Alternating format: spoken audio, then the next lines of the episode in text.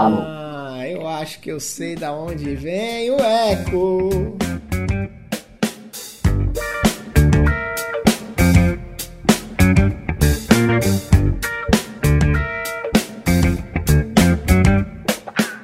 Senhoras e senhores, muito boa. Eu ia falar tarde, mas é noite. Muito boa noite a todos vocês. E antes de mais nada, eu quero saber o seguinte: você tá bem, Luiz Fernando?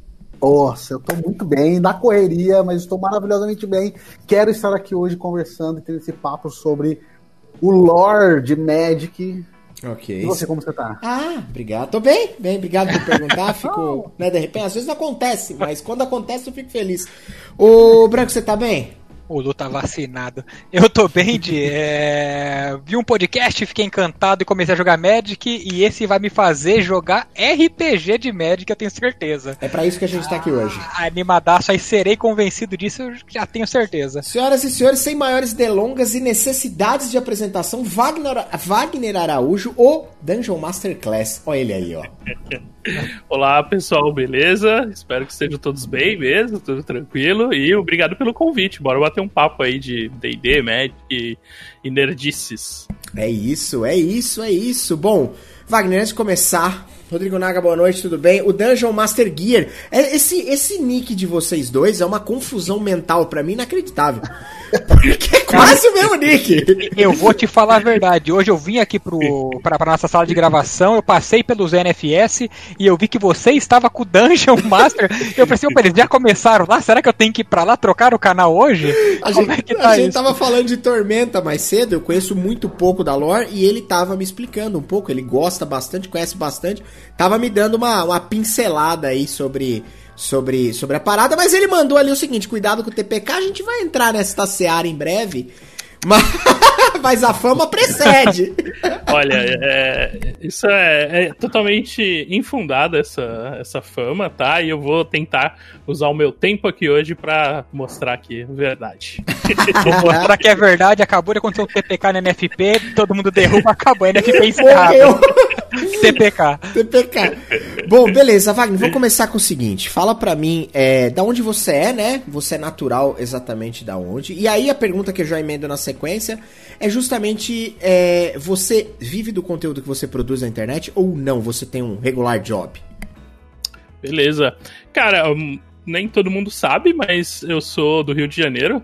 Não sou carioca, ah. porque eu não sou da cidade do Rio, mas sou fluminense ali da, da Baixada. Legal, legal. Mas pouquíssimo tempo eu, eu, fiquei lá, acho que, sei lá, nem dois anos direito.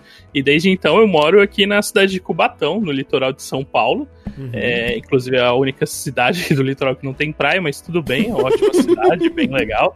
Talvez vocês conheçam Cubatão, das histórias do, do, da década de 80, com é. bebê de duas cabeças e notícias populares. Da famosa Vila Socó, né?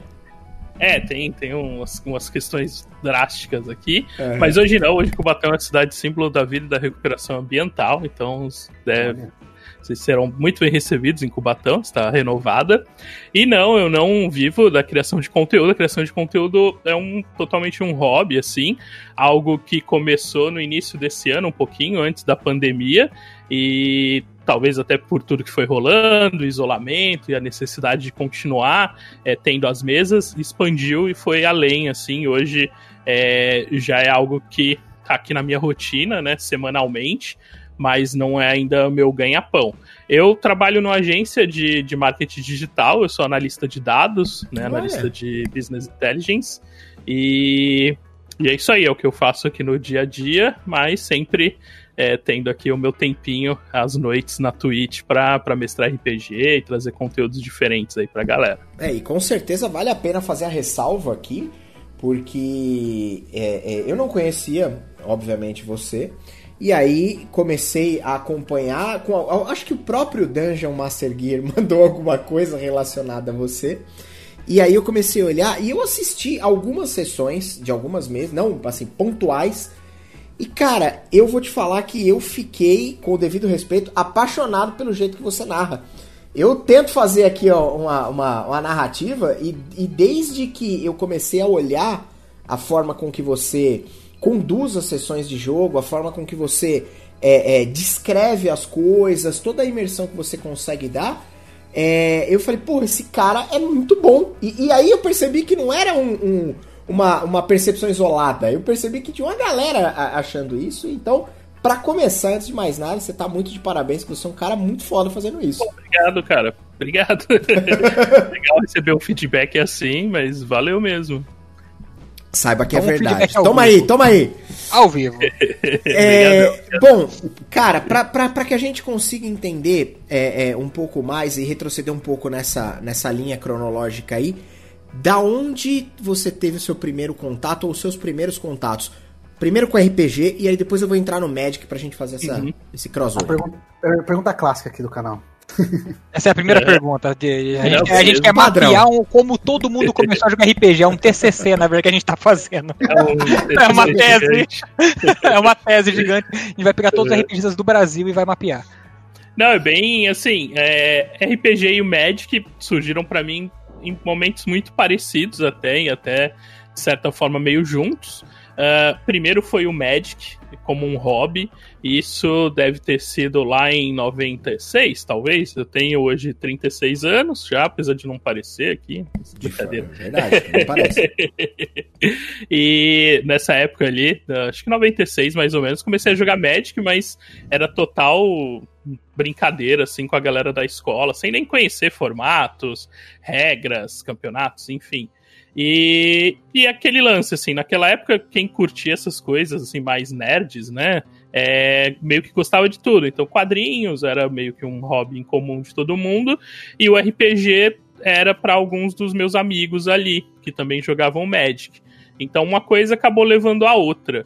É, de uma maneira meio diretas. Muitas vezes a gente jogava Magic e aí depois entrava uma sessão de RPG, é, ou ia né, jogar RPG com a mesma galera que depois jogava Magic e tal, e, e acabou andando meio junto assim. A única diferença, o Magic, desde então, é algo que eu sempre gosto. Já teve momentos em que eu joguei de maneira mais séria, assim, de participar de torneio em loja. Você chegou a, a participar, se envolver nesse cenário mais competitivo, então?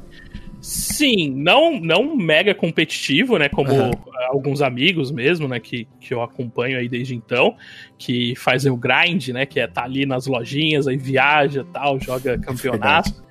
É, eu sempre fui muito entusiasta, eu, tipo, eu adoro o jogo, eu gosto pra caramba.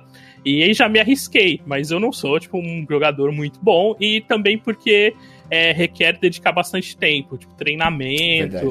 É, conhecer né, o, o, o, meta, tá ali jogando, é algo que eu nunca gostei muito de fazer, de estar tá ali repetidamente jogando.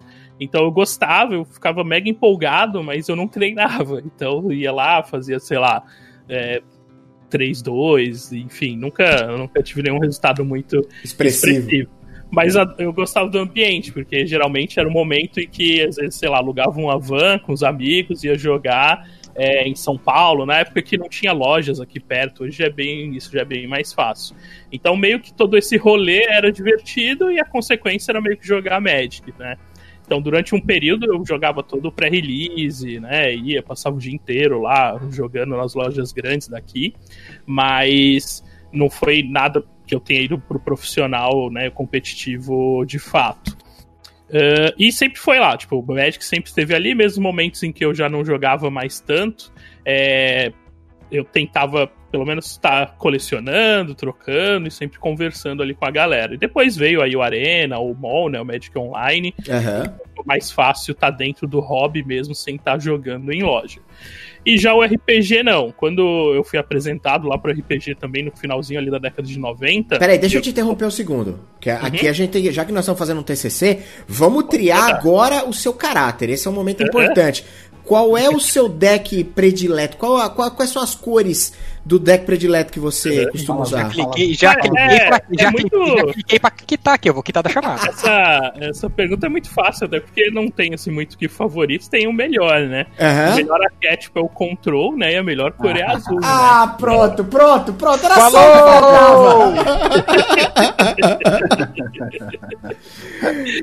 só eu queria marcar, eu queria marcar além do podcast um abraço em você para ver se você adquire amor e para com isso. É, cara, isso aí troca e vai pra uma coisa, vai pro vermelho, vai pro verde, preto e branco. Não, não. Pô, preto e branco é o melhor. Esse negócio de azul aí não tá com nada, cara. Que é isso? Não, preto e branco é um mega arquétipo de controle aí. Mas, ó, pensa bem, o azul é muito bom, porque ele faz o seu oponente pensar muito. Você só não vai, você tá ali de agro, você não pode baixar tudo de uma vez, você sabe que você vai ter que sim. ir ali por partes. É, Especialmente se pensar na senhora, sua mãe, a hora que você joga essas cartas, fala, não! É, eu, fico, eu fico pensando bastante, eu fico pensando assim, ó, eu concedo agora ou espero mais uma? Pra ver o que ele faz. Ah, ele, ele fez a jogada toda dele no meu turno, e no turno dele ele não baixou nada e deixou todas as manas abertas? Tá bom, conceder. Próxima. Deixa. saudade, da, saudade de tomar uma brasolâmina na cara.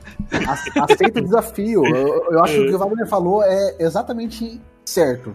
O azul faz você pensar. Aceita o desafio. Pra que que tá, mano? Vai, vai que uma hora você ganha. Vai que, vai que existe um jeito de dar uma, um, sei lá, um revés ali. Para, meu deck não existe. Não vamos entrar nessa, não, não vamos entrar nessa discussão que isso não vai acabar nunca. Wagner, continua, desculpa a, a interrupção. das cores. É, exato, exato. Depois do disclaimer aqui da, da melhor cor e do melhor arquétipo, é, a gente volta pro, pro RPG. O RPG foi um pouco diferente. Assim que eu tive o primeiro contato, um amigo mestrou pra gente uma aventura pronta da Dragão Brasil de GURP Cyberpunk. Caraca. E até então eu não, eu não manjava nada, assim, já tinha ouvido falar, mas eu tinha uma ideia totalmente diferente, né, do que era RPG. E aí, quando ele mestrou, ele foi ensinando tal, a gente foi jogando aquela primeira aventura, aí eu, putz, tipo, bateu aquela. Caramba, é um jogo onde eu posso escolher ou fazer qualquer coisa, né? Eu já jogava videogame, já adorava RPG de videogame, mas no videogame, você, por mais que tenha muitas opções, você sempre tá limitado, né? Você sempre pensava, ah, aqui eu não faria isso, ou por que, que eu não posso chutar essa porta, tenho que dar a volta na vida é. e ter uma chave e tal. E, e aí nessa sessão eu percebi que não, né? Podia fazer o que eu quisesse, estava limitado só pela minha imaginação, oh, meu Deus. E eu adorei, tipo, fiquei maluco, comecei a correr atrás de livro e tal. E só que esse meu amigo é um grande amigo, um amigo que eu tenho contato até hoje. Ele é muito bom em começar as coisas, mas ele nunca continua as coisas. Então ele mestrou aquela primeira sessão e depois ele, ah, não, não tenho tempo, ah, não li nada. E eu, meu, preciso jogar, eu quero jogar. Só e deixou única... você na vontade. É. E aí a única solução que tinha era se eu mestrasse. Aí eu, putz, então meio que já do começo é, eu comecei quase que mestrando, não de fato, porque teve essa primeira sessão, mas para que eu continuasse no jogo, tive que rolar isso, tive que pegar os livros, aí comecei a ler, entender tal. E desde então, acho que 90% do tempo eu, eu tô mestrando, né? Aí naquela época eu tive contato com a D&D, a segunda edição, joguei um pouco. GURPS também foi presente ali no começo, depois da época do Vampiro, que acho que todo mundo que jogou ali no final da década de 90 jogou no Brasil também. Uhum. E aí depois escalando, né, D&D terceira, quarta, quinta e um monte de outras coisas. Quanto mais né, você consome, mais você acha aquele sistema que, ó oh, meu Deus, isso é incrível, eu preciso jogar. E quando você olha, você já tá com uns 20 livros ali que você ainda nem começou a, a ler. ler. Você quer jogar, você tem a, né, a vontade. Então eu veio, veio muito disso. Eu acho engraçada a cena dos mestres, né? Que eles querem jogar, aí não tem ninguém para mestrar, eles são obrigados a virar mestre. tipo, não, é, é, é falta de opção, é. tipo, eu quero jogar, ninguém é vai mestrar, o que eu vou fazer? Não, mas eu, é. eu não, eu, eu, sou full jogador, eu, não, eu, eu sou o cara que fala assim, ah não, se eu não tiver mestre, eu não jogo, fazer o quê? ah não, eu... E assim, eu gosto muito. E até se eu puder escolher, se tem uma mesa e ah, dá pra jogar ou mestrar, é quase certo que eu vou querer mestrar. É, tanto que quando eu jogo, até converso, conversei isso recentemente, é, antes né, de começar as mesas, começar a jogar online, que também foi uma barreira ali para entender o quanto conseguiria reproduzir, né, da, da ideia da mesa uhum. física, daquela experiência, quanto isso rolaria na internet, ainda com pessoas vendo, né, é, então tinha esse lance ainda, mas depois eu vi que não, que dava para adaptar. E aí com isso vai surgindo oportunidades de jogar. Então eu voltei até a jogar um pouco mais, né, como jogador. E, e aí eu, sempre que eu jogo, né, na mesa de alguém, gosto de conversar com o narrador, tal. E uma das coisas é essa, assim, eu jogo como player, né, digamos assim, mas eu vejo que eu perco muito tempo pensando na história ali que tá rolando e não interagindo com o meu personagem. eu ainda fico muito na visão do plot, putz, o que, que eu posso fazer para puxar essa história para cá, tal, incentivar enquanto a galera tá lá criando mil coisas com os personagens, eu tô ali olhando, meio que tentando olhar atrás da cortina. E, e é isso é algo que eu venho trabalhando, mas acho que vem muito disso, assim, de é, tá muito mais exposto a narrar e gostar muito. E talvez para mim o lado do player eu ainda sinto meio limitado, mas é algo que eu estou trabalhando aí na, ah, na minha terapia pô. RPGística. Cara, e eu... É... Falei, falei, pode falar. Não, eu falei que é, que é massa, isso é engraçado ver, tipo, ele assumir, tipo, não, eu, eu sou eu sou principalmente mestre, eu não nem ligo tanto para jogar. Se eu puder escolher, eu vou ser mestre. Porque se eu puder escolher até hoje, eu sempre pude, eu vou ser sempre jogador. É, eu, eu tendo... até gosto de escrever histórias, eu até gosto de escrever, né? Pro, pro projeto que a gente tem, eu escrevo histórias que serão jogadas, escrevo plots que serão jogados para um, pra um do, dos produtos do canal do Diego, algumas. Mas, tipo assim, mestrar, eu não. Eu até gosto de ver a história acontecendo, mas eu não gosto de, de narrar. Não... Já tive algumas experiências que não. Sei lá. Não é minha, minha pegada. Eu, eu, eu, acho... eu tendo muito mais a, a, a, a, ter esse sentimento do, do Wagner. Eu, eu acho que eu joguei muito menos. É, muito menos e narrei muito mais. E, e, e, eu tenho um sentimento parecido com esse também, um sentimento meio de, de as, a maioria das vezes eu, apesar que agora eu tenho jogado até que bastante, tenho me divertido bastante, mas, mas sei lá, se você me der a opção, eu acho que eu vou mais para esse lado mesmo também. Fala, Lu, o que você ia falar, desculpa. Não, eu acho que é, é, eu nunca pensei dessa forma. Acho que é um insight interessante aí, né? Para quem vai mestrar para mestres, já, já saber que o cara vai vai estar tá nesse, nessa, nessa, nesse termo que você bem usou, olhando atrás da cortina. Talvez tenha um jeito de. Se você pensar sobre isso, pode ser que você consiga planejar para que o cara não faça isso, ou sei lá. É um insight. E outra, Lu, Uhum. E outra, o mestre não tem paciência de esperar chegar a vez dele. O mestre sempre é a vez dele. Sempre é a vez dele. o cara quer jogar o tempo todo, aí é mestre. É. A gente tem que esperar meu turno chegar. Esse, esse é um ponto interessante, assim. É algo que é, bem no comecinho, quando eu voltei, né, a jogar, e aí já foi em live também, então você fica naquela, tipo, né, tô aqui na mesa, é, não vou ficar o palestrinha toda hora falando. E só que aí aconteceu o contrário, como eu não queria tentar ser a minha vez tantas vezes, é, até por saber como mestre que às vezes é ruim, né, dessa dinâmica, ainda mais ao vivo, para você conseguir dar vez para todo mundo. Sempre tem aquele que é, é, mais interpretativo, às vezes a outra pessoa é um pouco mais tímida tal. E eu ficava muito, tipo, só ali assistindo. Também foi algo que eu precisei dar uma trabalhada para entender, né? Que tem ali o tempo, eu também conseguiria é, mensurar isso sem ser o cara que fica, tipo, puxando o protagonismo toda hora. Mas é interessante, sim, porque acaba muito sendo isso a visão do narrador, mesmo quando o jogador.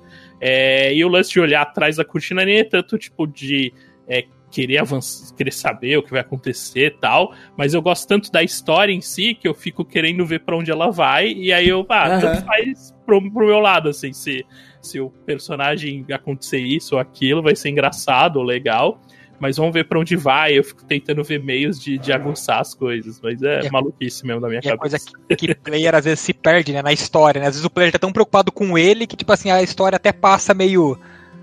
Tipo, é uma, é uma outra visão realmente de, de. Mas claro, eu sou player uhum. apresentação na história, mas tem tanto plot que você fala assim, ó. Só vamos. Só, só pega uhum. essa e vai. E como é que começou o, o, o lance da, da, do seu canal em si? Aliás, deixa eu perguntar já. Dungeon Masterclass, da onde vem esse nick? Vamos lá. E aí você já me diz da, da onde começou o projeto, das lives na Twitch e coisa do tipo. Bem, é... Ah, vamos começar pelo nick, porque não é nada demais, acho que dá para explicar rapidinho. É. É, eu fiquei muito tempo querendo criar conteúdo de RPG, né, é, pra, pra internet. A princípio, nem tanto com a ideia das lives, porque eu sabia que demandava muito trabalho tal, e como eu já jogava presencialmente, faço parte também de, de um grupo, né, o Contos Lúdicos, que já teve alguns membros aqui é. é, no programa também conversando, e a gente organizava muito é, evento presencial, então já meio que tinha uma agenda é, paralela do hobby que já demandava muito tempo, organizar, ir para os lugares mestrar, criar ali toda a cena tal. E a ideia de criar conteúdo era algo que eu sempre gostei, porque eu gosto de dar dicas e muitas vezes pessoas é, vinham perguntar, principalmente quem quer começar a mestrar, ou um produto, putz, saiu tal livro, ah, será que é bom, não é? Eu, eu como eu gosto assim, de consumir, eu queria colaborar de alguma forma. Então começou no Instagram, criando vídeos, e aí eu fiquei muito tempo, tipo, que, que nome eu vou colocar, né? Eu olhava, uhum. nicks mega legais tal. E, e aí, conversando com um amigo, ele, ah, mas eu acho que você deveria fazer umas masterclass, assim, de RPG e ah. tal, que ele já, ele já tem toda uma visão mais empreendedora tal. Aí, putz, mas será que alguém queria, tipo, ver uma masterclass minha, né? Tipo, uma aula, ele nem conhece, tá ligado? Aí ele, não, mas, pô, não, dá pra você fazer tal. E realmente, assim, hoje até é algo bem comum na época que ele me sugeriu, ainda não tinha tanta coisa assim. Tem e visão esse rapaz, hein? ele, ele, ele manja. E aí eu fiquei pensando, putz, mas fazer masterclass e tal. E aí eu lembro que eu abri um documento, tava colocando tipo uns tópicos. Aí eu, a masterclass, Dungeon Master. Aí, ah, Dungeon Masterclass. Eu coloquei só o Dungeon na frente, entendeu? Então começou Legal. meio dessa ideia, não de fazer live e tal, mas de fazer masterclass de RPG. É legal. E aí com isso eu criava conteúdo, videozinho lá no Instagram, no IGTV e tal. Quanto e... tempo atrás disso? Que, que ano que é isso aí? Uh, então, no Instagram já vai fazer dois anos agora, eu, eu acredito. Tá? É, lá, tipo, foi a minha primeira rede, a rede até que eu tenho, tipo, mais seguidores, interajo mais. É, e tô sempre criando esse tipo de conteúdo lá, review, é, dicas tal. E, e beleza. E eu fazia isso no dia a dia porque tocava as, as, as, mesas presenciais e outras coisas junto com a galera do Contos Lúdicos, às vezes sozinho também, parceria com lojas aqui da, da Baixada. E quando. E aí, algumas ideias meio que foram evoluindo. Uma delas era ter as lives de mesas presenciais. Então, na agência que eu trabalho, eu comecei um projetinho de mestrar RPG, tipo, uma vez por mês pra galera. Como todo mundo gostava também e, e, os sócios também curtem bastante, incentivavam. Então tinha esse momento que a gente no mês ia lá e fechava mesas com, com os colegas ali da, da agência mesmo. E como a gente cria conteúdo em vídeo para marcas, lives e tal, a gente tem um estúdio, tem tipo todo o aparato. E eu falei, ah, beleza, tipo, vou pegar aqui os equipamentos e vou, vou streamar essa mesa. E fazia isso esporadicamente, assim, no YouTube, às vezes no Facebook, não tinha nenhuma cadência, assim, tipo, ah, vai ter, e eu ia lá e, e brincava. Uhum. E aí fui pegando gosto disso. Depois, é, com contos lúdicos, a gente começou a fazer de maneira mais efetiva. Então a gente tentava fazer pelo menos a cada 15 dias uma mesa. Então a gente ia lá pro estúdio da, da agência, transmitia tal, era bem legal. E, e ok, era também total paralelo. Com a, com a chegada né, da pandemia, com esse evento, e a ideia de começar a mestrar online, aí eu comecei a fazer, tipo, ah, vou então criar o meu canal, que eu crio a minha agenda e começo as coisas por aqui. Então acabou surgindo mais dessa primeiro da curiosidade de trazer conteúdo, então era presencial e agora totalmente online, e dessa vontade meio que eu sempre tive de criar conteúdo para RPG, mas agora tendo tipo, uma plataforma. E aí foi aquilo, comecinho ali é sempre bem estranho, né? Porque às vezes estava mestrando, mal empolgado, e tinha tipo duas pessoas vendo, e é. ninguém vendo. Mas de boa, depois você desencana disso e passa a fazer mesmo pelo, pelo gosto, assim, da coisa. Então, até por isso, quando eu recebo um feedback, assim, tipo, ah, vi, puta, muito legal tal, é meio que a recompensa, né, de, claro. de fato de quem produz, assim. Então, isso, isso é bem, bem interessante.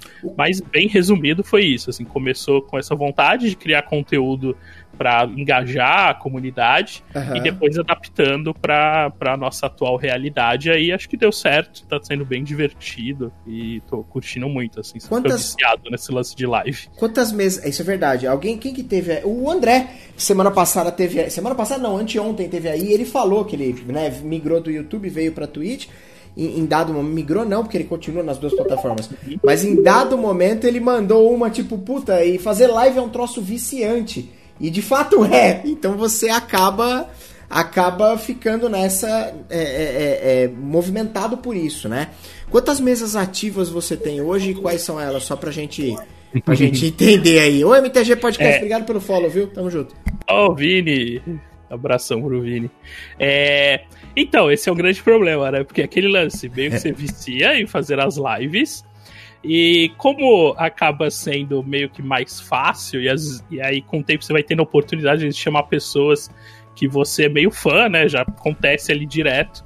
De, claro, né? de eu jogar com pessoas que eu falo, tipo, pô, eu era mó fã desse cara, dessa uhum. vida, e agora eu tô mestrando pra eles. Bagulho maluco.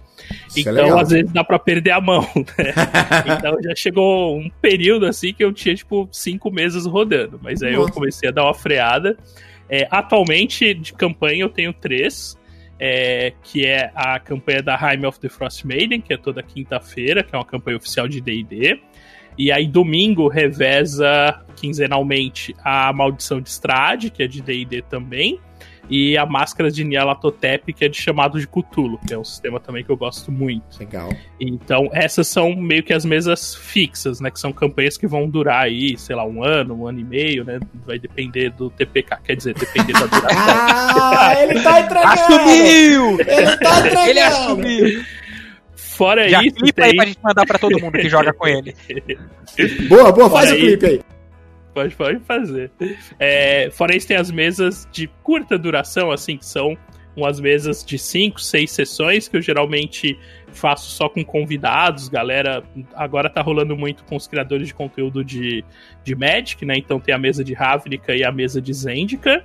Mas às vezes, e já ocorreu, e vão ocorrer mais ainda, a gente teve diária em RPG com pessoal que cria conteúdo para de games, né? De gameplay. É, já rolou também mesa de Pugmire, que estava para ser lançado.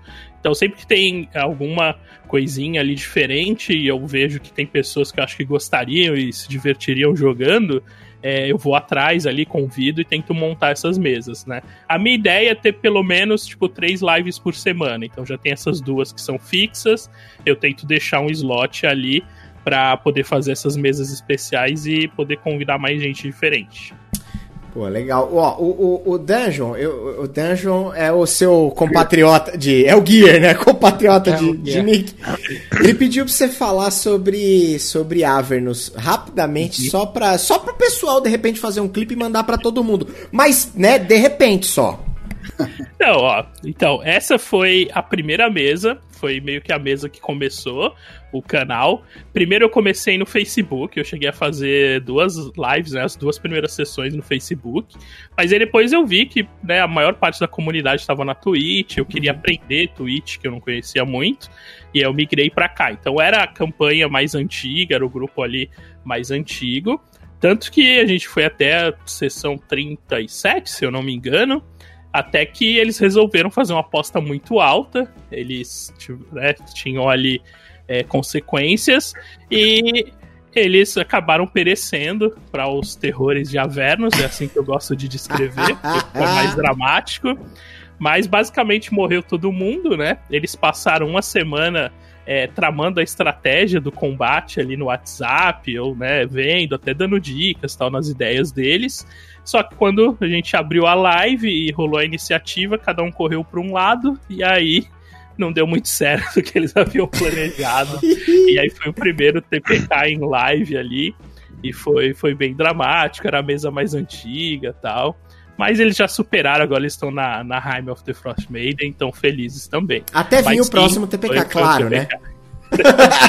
dica, dica de player: nunca comentem seus planos com o mestre ouvindo. Nunca é. pegue o de surpresa, desprevenido no contrapé. mas eu, eu ainda ajudei, tipo, às vezes eles falavam alguma coisa, olha, mas essa mágica não faz isso tal. E tava uma, ah, você deu boi ainda e tal. Tava uma estratégia boa, eu tava muito tranquilo. Eu sabia que seria difícil, eles sabiam também, porque eles meio que desafiaram um grupo poderoso de NPCs no território, no forte dos, desses NPCs. Eles já haviam interagido com eles várias vezes, tinha uma aliança ali, é, mas eles quiseram meio que ir pro tudo ou nada. E estavam ok, eles estavam com estratégia boa, só que eu não sei o que aconteceu, e o VOD lá para provar que foi só rolar a iniciativa, foi literalmente um para cada lado, e aí ficou fácil pro, pros vilões. ficou fácil para você, né? Não, veja Toda aí, não, não, sou eu, sou, sou o O narrador, ele não faz toda nada, ideia, toda ideia, toda ideia dados, perfeita até rolar o primeiro um. Rolou o primeiro um, acabou a estratégia. Fudeu! Sensacional. Não, mas é engraçado isso, porque é, a gente brincou bastante com isso aqui o tempo inteiro. E, e, desde que, que a gente começou a bater um papo aqui offline antes de abrir a live, a gente fez várias, várias piadinhas. Porque todo mundo fala. Eu, não, eu, eu realmente não tinha entendido porquê, e eu concordo com você. É, é, é, obviamente você tá ali para promover, todo mundo tá se divertindo, é uma parada legal, e até é legal quando acontece. Claro, vamos dizer que talvez aconteça umas três ou quatro vezes por semana, talvez seja demais, mas assim, pode acontecer também, fazer o quê? Tá Ligar o modo é, nightmare eu, eu sempre sou a favor, assim, da história, né? No sentido de, mesmo que aconteça algo ali que, né, teve o TPK e tal, mas tava dentro ali. Eles, eles sabiam, né, quando eles tentaram ali fazer aquele tudo ou nada, eles sabiam as consequências. Eu acho que se eu fizesse alguma coisa meio que para salvá-los, até porque né, o narrador pode inventar qualquer coisa, podia no nada Sim. chegar um exército celestial ali no último momento e resgatá-los. Mas eu acho que qualquer coisa que eu fizesse que eles obviamente perceberiam que estaria salvando eles, para os jogadores acho que não seria legal também. Ia ser aquela sensação de ah, a gente não tá jogando, a gente tá contando a história que o mestre quer contar. Então, pro bem ou pro mal, assim, eu tento sempre tentar seguir a maior coerência possível é, e não tentar essas saídas muito Deus Ex Machina, ou uma parada muito que todo mundo vai ver que, ah, beleza, tá bom, salvou, é. ou de onde veio isso tal. Forçar Até barra, porque, né? né? É, forçar a barra. Porque, no fundo, assim, nem toda história vai terminar, né? O RPG é justamente para isso. A gente começa a jogar ali uma sessão, é, por mais que o narrador tenha preparado as coisas, ali tenha ideia do que vai acontecer, o que mais me diverte, acho que é o que eu gosto, né? E por por isso estou sempre é, buscando o papel ali de narrador, é que eu gosto quando as coisas saem totalmente do que eu imaginava, né?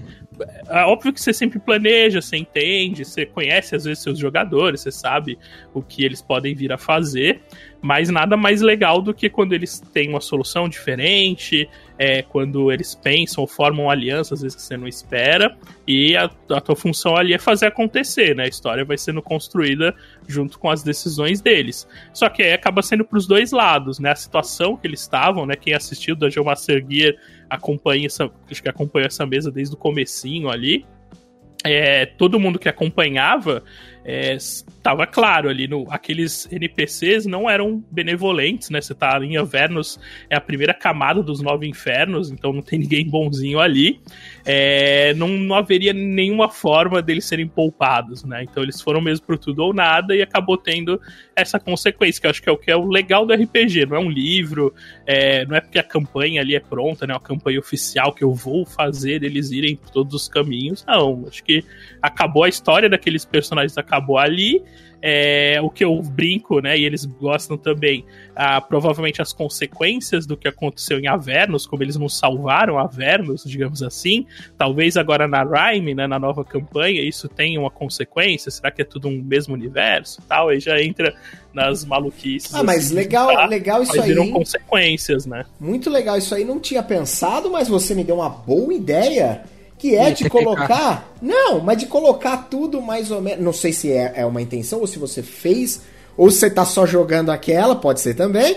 Mas basicamente, se você pensar que de repente vocês estão jogando uma outra campanha que se passa também no mesmo universo ali, no, na, mesma, na mesma ideia de mundo, e de repente aquilo que aconteceu lá atrás tiver uma consequência aqui, seria um negócio legal, boa, boa sacada. Boa... Sim, sim.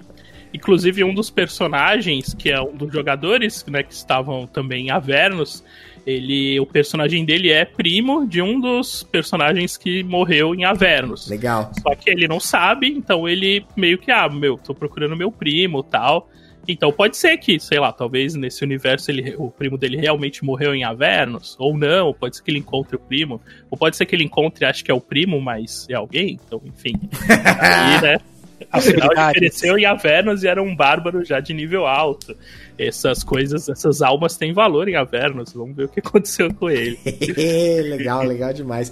Tá, é, vamos, vamos. É, introdução feita. Vamos fazer dois disclaimers importantes aqui. O primeiro, que a gente esqueceu, Wagner, que é um negócio importante, tô esquecendo com frequência desse, que é o convidado manja, mas a gente aqui fala bastante bosta. Então deixar isso bem é, salientado, porque é importante para quem estiver escutando. O segundo disclaimer é o seguinte: é, isso aqui é para mim mesmo editar esse programa no futuro. Então, Diego do futuro, anote aí que se você está nos ouvindo agora é, pelo Spotify, Google ou Apple Podcasts, estamos ao vivo, twitch.tv/znfs, é, às quartas-feiras, das 19 às 21, sempre com um convidado maravilhoso, inigualável e inesquecível. Hoje é o Wagner que tá batendo um papo com a gente aqui. Desculpa essa, é que foi uma comida de bola lá de trás, mas trazendo de novo aqui. O próximo disclaimer, a sessão dos disclaimers é o seguinte. Uh, a gente vai falar sobre, sobre o multiverso, pelo menos, obviamente não vou falar sobre tudo, mas vamos falar algumas, algumas das coisas do multiverso que engloba o, o, o Magic the Gathering e, cara, tem muito conteúdo sendo lançado de lore desde os anos 90. A história tipo, é gigantesca, é, é, é, ela é toda intrincada e tipo, é, praticamente, é praticamente impossível explicar totalmente ela, pelo menos para mim, né? Aí, aí temos o Wagner aqui pra isso.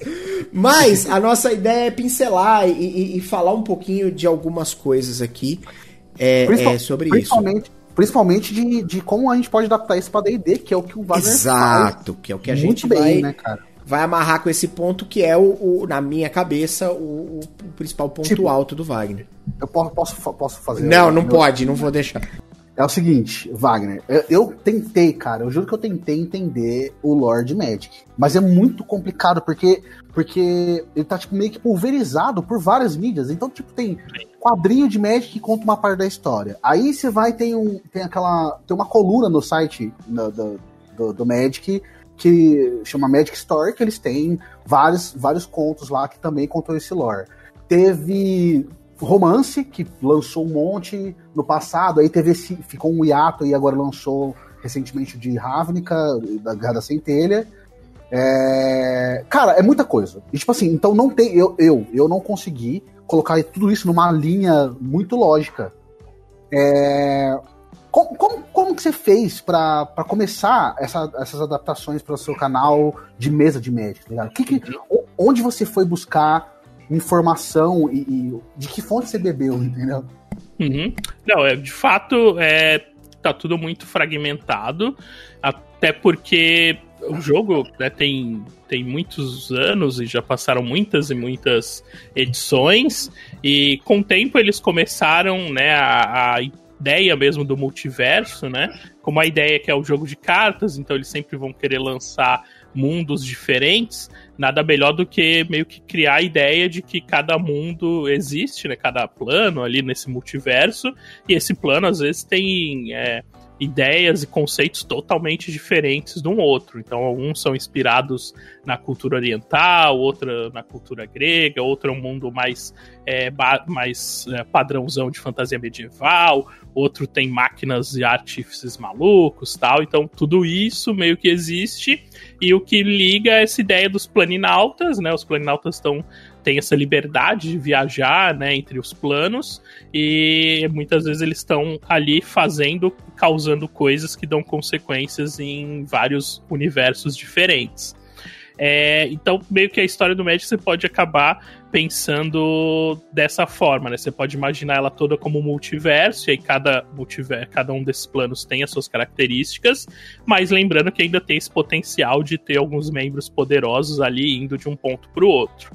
É, porém, é, tem muita coisa, tem muita fonte, tem os contos, tem os romances, as próprias edições, né, as cartas, elas têm ali um, um um storytelling também, que muitas vezes está representado em romance, às vezes não, né? Tem a concepção toda. No passado, isso já foi mais completo. Então, cada edição tinha o seu conjunto de romances, então você lia, você conseguia entender tudo o que aconteceu, mas naquele período de tempo, né, naquele período que se passou aquela coleção, e com o tempo isso foi ficando cada vez mais complexo. Mas esses romances, eles contavam todas as cartas da coleção? Então, é, a, o, as cartas costumam representar é, eventos e personagens. Da, né, de uma forma bem, bem simples, dá, sim, dá sim. bem para você perceber isso. Uhum. É, já houveram eventos, por exemplo, na saga da Bons Ventos, que é uma edição antiga, que tinha umas coisas bem incríveis, assim, dava para você colocar as cartas numeradas lado a lado e elas contavam um resumão da história. Caraca. Então você conseguia Caralho. ver é, acontecimentos-chave pelo ponto de vista ali daqueles protagonistas ou das cartas, e você tinha uma visão geralzona de tudo que aconteceu, desde o início da história até a derrota, a derrota do vilão né? Claro que no romance tava tudo explicadinho, os momentos em quem, quem fez o quê, mas tinha esse, esse apego. Nas cartas hoje, isso continua acontecendo. Você tem ali, às vezes, a, a carta é uma reimpressão, mas naquele, naquele universo significa uma outra coisa. Então, sei lá, pegar um exemplo aqui é, do negate, né? O negar, que é uma anulação. Uhum. Né? Não sei porque eu lembrei. Ah, sério? Que estranho, né? Ah, e ela, ela tem né, quase todas as últimas edições que saíram aí do T2, né? As edições mais recentes tem um negate. E, e às vezes tá lá, na ilustração, quando saiu o Ixalan, tem um Merfolk, né, um tritão anulando uma mágica. E aí você entende ali que os tritões têm essa habilidade. Já em Ravnica é o Jace que tá anulando, é o Planinal, tá azul tal. Então algumas cartinhas estão ali, mas você entende que elas estão dentro do flavor da edição. Né? Uhum. Então a edição em si já seria meio que uma fonte para você ter ideia. É, mas o que aconteceu e que ajudou bastante é como o Magic e o Dungeons Dragons né, são produtos da mesma empresa, o que eles fizeram recentemente na quinta edição foi primeiro eles criaram uns documentos chamado Plane Shift.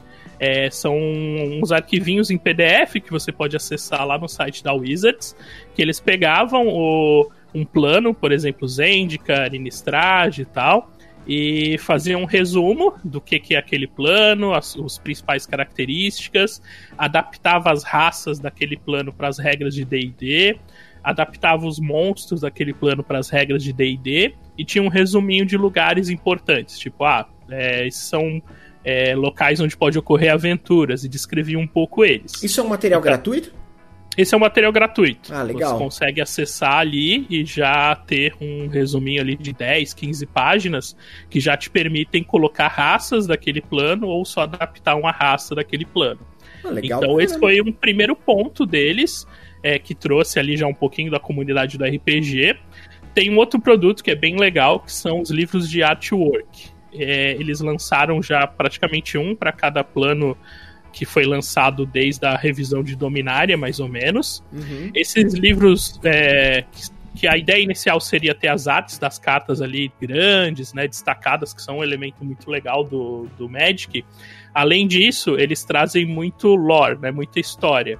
Então não tem nada, não tem regra nem de Magic, nem carta de Magic, nem regra de RPG, mas você consegue abrir e ler que a ah, em Zendika pode pode falar branco. Não são esses livros aí que você que você isso é, tem... atrás de você? Isso, são esses belamente. grandões aqui. Peraí.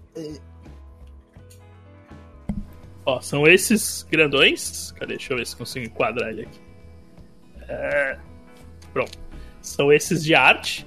É, a ideia básica é ter o destaque das artes de Magic, mas junto da arte tem meio que um resuminho ali da história. Então, Legal. se ele fala de um lugar, ele resume aquele lugar e descreve quem é mais importante lá, o que tá fazendo o que tal. É, ele já te dá uma então, base para você conseguir construir ali uma narrativa em cima daquilo, né?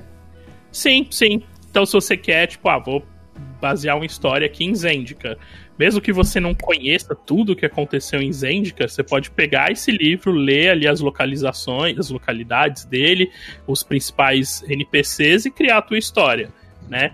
E inclusive material dos Plane Shift é, tem textos idênticos que estão ali no artbook, né? Que é quase um produto semelhante. É, então esse já foi meio que um, um, uma mistura ali, meio de leve com RPG. E aí agora, um pouco mais recente, a Wizards publicou dois livros já é, no, da quinta edição, abrangendo oficialmente os universos de Magic. Um deles é o livro, o Guia das Guildas para Ravnica, né? O Guild Masters to Ravnica. Uhum. O que, que ele faz? Ele é um conjunto de regras, basicamente, para você jogar em Ravnica. Então ele fala um pouco da história, tem ali uma linha cronológica, ele explica o que, que é Ravnica, o que, que tem de importante ali, mas ele entra no crunch mesmo. Então ele pega ah, os humanos em Ravnica, talvez, né? Aí eu não lembro agora de cabeça, mas humanos têm essa, essa habilidade extra. Ah, em Ravnica tem os, os Veldacanos. Então isso não existia no DD. Então, uhum. ó, com ele é isso aqui, o Minotauro, é isso. Então você consegue criar personagens consegue colocar eles dentro da história de Ravnica, tem as fichas dos monstros, tem os locais principais. Então é um guia mesmo. Só que ele não traz uma campanha, não tem uma história ali. É meio que você vai usar aquilo para criar sua aventura, criar sua história. Tem umas sementes, né, umas ideias de história, mas não é um livro de campanha. É, eu e... achei que ele era, na minha cabeça, como eu não conheço o material, eu vi, mas não conheço, na minha cabeça ele era uma, uma parada meio cenário de campanha mesmo, meio, sei lá, pegar aquele é. livro da 3,5 do Forgotten Realms, abrir e tem lá. Eu achei, eu achei que era um negócio desse tipo aí. É, mas até ouvindo ele falar, é, é, é, o que eu associei. Eu associei, tipo assim, é o livro Isso, de Forgotten Realms. Ele tem ali Isso. descrevendo o que é o cenário. Você quer sim. compor uma história, eu tô te dando o cenário, escreve a história que você quiser, cara. Aham, sim. Isso, é. O, quando eu digo assim, tipo, guia de campanha, é, livro de campanha, é, talvez mais no sentido da aventura. Né? Ah, né? Por sim, exemplo, não é uma aventura tem... pronta ali. Isso, tá, isso, beleza, não é uma aventura. Entendi, entendi. Né? Okay. Você tem ideias de aventuras, mas tem, sei lá, 10 ideias, uma para cada guilda tal. Então aquilo te dá todas as ferramentas para você criar a sua história com as regras e adaptando o próximo do que a gente vê nas cartas. Ah, tá? então acho que era mais ou menos o que eu tinha na minha cabeça mesmo. Uhum. É, seria o equivalente de um guia de campanha da 3.5, de fato. Uhum. Assim, algo que você vai pegar e vai ler os locais, Isso. vai criar. Tem geografia, tem, tem, tem lore, tem história, tem, sei lá, pessoas, figuras importantes, tem deuses, coisas desse tipo. Exatamente, é Entendi. é isso aí. E aí o que eles fizeram foi criar um sistema meio que adaptado do que a gente já tinha das, das é, organizações ali de Forgotten, mas adaptando para as guildas, que é um elemento é, primordial quando você fala de Ravnica, né? As guildas, que são as combinações das cores. Então, nesse livro, eles deram um passo importante, que foi meio que oficializar essa junção, né? Apesar de já haverem conteúdos da própria empresa, mas nunca num livro, ou de D&D, e deu ali algumas ferramentas para o mestre.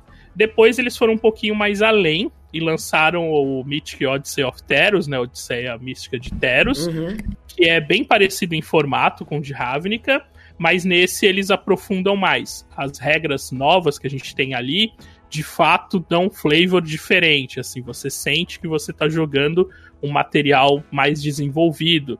Então, como Teros é um plano de Magic que tem a. ele é da, meio da temática grega, assim, então os deuses interos têm uma ligação muito forte com os mortais, né? Eles escolhem campeões, eles interferem Olha, na vida diretamente.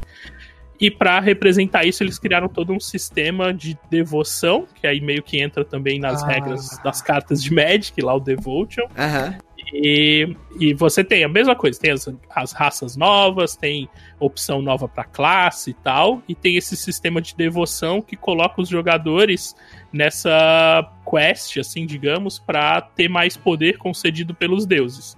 Então eu senti assim que o Teros foi um passo além do Ravnica, que era mais ferramenta, e o Teros já é mais trazendo para dentro do jogo mesmo. Legal. Mas mais uma vez é só guia, não tem campanha, não tem uma história tem uma ali. aventura pronta. Né? Teros, então, seria, por exemplo, onde fica Daxus, Eliod, seria Teros. Exato. Essa, essas, é assim, é, eu falei pra você offline, vou falar online para que todo mundo uhum. entenda. Eu falei, eu comecei a jogar Magic há dois meses, então tudo que eu sei é o que eu tenho no meu deck. E, e, e ponto. É mais ou menos, mas meu deck é, é um Warzov, então Daxus, uhum. Eliod, essas coisas estão tão lá. E, e, outra dúvida, você usou um termo, só para eu entender, é, é meio uhum. óbvio, mas só para deixar claro. É, plani, planinauta, planinauta que você falou seria o Planeswalker em português, seria a tradução de Planeswalker. Isso, isso, são os Planeswalkers. Tá, tá. Ah, deixa, é... deixa eu aproveitar para te perguntar, porque assim, é, hum? é, é, só pra, pra, pra gente conseguir acompanhar aqui, porque o material é bem denso. É, tipo, é tem, denso, você tem é. uma parada bem grandiosa aí. É, você consegue dar um conceito rápido do que seria um Planinauta, um Planewalker? E, um, e, e aí a, segunda pergunta é: tem um plot central, um, um plot central essa história toda ou não? Tipo, tá. tipo, tipo, só, só pra complementar, a Guerra da Centelha tá citada dentro de Ravnica, do Guild Masters é, tá. de Ravnica. Tá, tá citado, dá pra você jogar é... a Guerra da Centelha? Então, não, mas eu já vou explicar o porquê. Vamos primeiro com a mais fácil de responder, que é o que é um Planeswalker, né? O que é o Planinal. é, esse, na, nas adaptações de RPG, isso não, não tem nenhuma mecânica, até porque, de certa forma, ali o mago do D&D, com níveis mais altos, ele já ganha acesso a magias de plane shift, né? Que é mudar para outro plano. Então, esse era um conceito que no D&D meio que, beleza, um mago poderoso um artefato poderoso pode mudar de plano. Já tinha os planos de D&D, né? Plano material, plano das sombras, a Feywild, que é o plano do, do, das fadas e tal. Então isso era um conceito para quem joga RPG meio que já era comum. Uhum. É, no Magic, você tem na história esses personagens que têm esse poder, que é a centelha, que é, em algum momento eles despertam a centelha, e esse poder, essa centelha, é o que permite eles transplanarem, né, viajarem de um plano para o outro. E na mecânica do Magic, você tem as cartas que são os Planeswalkers. Eles são relativamente recentes na história do Magic, né? Se você pegar lá é, coisas, é, coleções antigas, nem existia essa ideia de coloca mais um, faz um efeito. O tipo de carta não existia. Ela, se eu não me engano, posso estar errado, mas se eu não me engano, acho que o, o, o Mind Sculptor lá, o Jace, foi o primeiro a sair. E isso foi já dentro da, das histórias de, de Ravnica, tá? Mas uhum. posso estar errado nisso, mas enfim, é o que eu me lembro agora. Olha lá, o, o Vini, o Vini vai. vai é, era, era, era Jace Beleren, eu acho, o primeiro. Ah, o Beleren era o primeiro, né? é. né? Eu sabe por que, que eu sabia? Porque eu tinha um deck que na minha época chamava deck de descarte. E eu usava esse Jace Beleren aí. É o mil hoje em dia, né? Hoje em dia deram um nome pra é. isso, deck mil. Uhum. É, eu não, eu não lembro agora de fato, mas assim, é, foi surgiu como um novo tipo de permanente. Ele tem essa mecânica dentro do Magic de colocar né, os marcadores, retirar os marcadores e faz uma coisa. Então, para quem joga recente, meio que já faz parte do jogo. Quem joga da antiga lembra de toda essa, essa polêmica quando eles Transição, surgiram, que era pega poderosa. É, é verdade. Ficava com medo de pegar um na é. mesa ali, né? Era verdade. Até hoje, até hoje, né, cara? Você fala que o cara. É, Walker? O, o, Planeswalker, tá falando? Cara, mas é. o design da carta é tão bonito, a maioria deles, que você, só no cara descer isso aí na mesa, você vai falar, porra, bicho, eu ver Mas eu tava falando com, com, o Wagner antes de vocês entrarem um pouquinho, que ele mostrou esse livro para mim, então eu já sabia que era um livro de um artbook dele, por isso que eu perguntei se era isso que ele tinha. Eu falei assim, cara, o D&D 3.5, que foi minha, minha casa no D&D, tinham desenhos assim que eram pavorosos. Eu é falei, eu, eu tinha dó do elfo desenhado ali na cara. Tinha dó. Alguém alimenta esse elfo. O Paladino era muito ruim também. Tinha vários Nossa, ruins. o Paladino era horrível. E, e, eu falei assim, cara, e o Magic, uma coisa que eu acho muito bonita do Magic são os desenhos de cartas. Uhum. Porra, é, é muito foda, cara. E, e aí no, no, no Magic, no Arena, os caras colocam a carta, que é bonita pra caralho, colocam uma animação chique joia e o cara coloca o Gin com uma voz e quando ele desce eu falo, meu Deus do céu, o que que aconteceu aqui? Você ouve a voz do cara, você fala, eu entendo o medo que vocês têm, porque eu tenho, eu já falei. Desceu o Gin pra mim, next game. Uh, não, é muito da hora, assim. É, e hoje, até comentei contigo, né? Hoje a gente tem umas coleções aí de Magic que são com artes alternativas, todo um tratamento especial. Então acho que é assim, para quem gosta de misturar tudo, coleção, lore e jogo, acho que é o melhor momento assim para você jogar Magic, porque você tem acesso Sim. a muito material diferente. Mas voltando, então o Planeswalker é esse indivíduo que tem essa centelha, esse poder, cuja grande função é permitir que ele vá para outros planos. E aí isso abre um range enorme, né, de coisas. Então, aí começa desse ponto a história é, começa a ter essas intervenções. É, existiu basicamente dois momentos. A, a ideia do Planeswalker em si no Magic já é bem mais antiga do que esses que a gente conhece hoje, porque rolou isso que o que, que o Luiz comentou da Guerra da Centelha, que aí diminuiu um pouco o poder ali do, dos Planeswalkers, mas já existiam uns antes, mas não, não era abordado dessa maneira.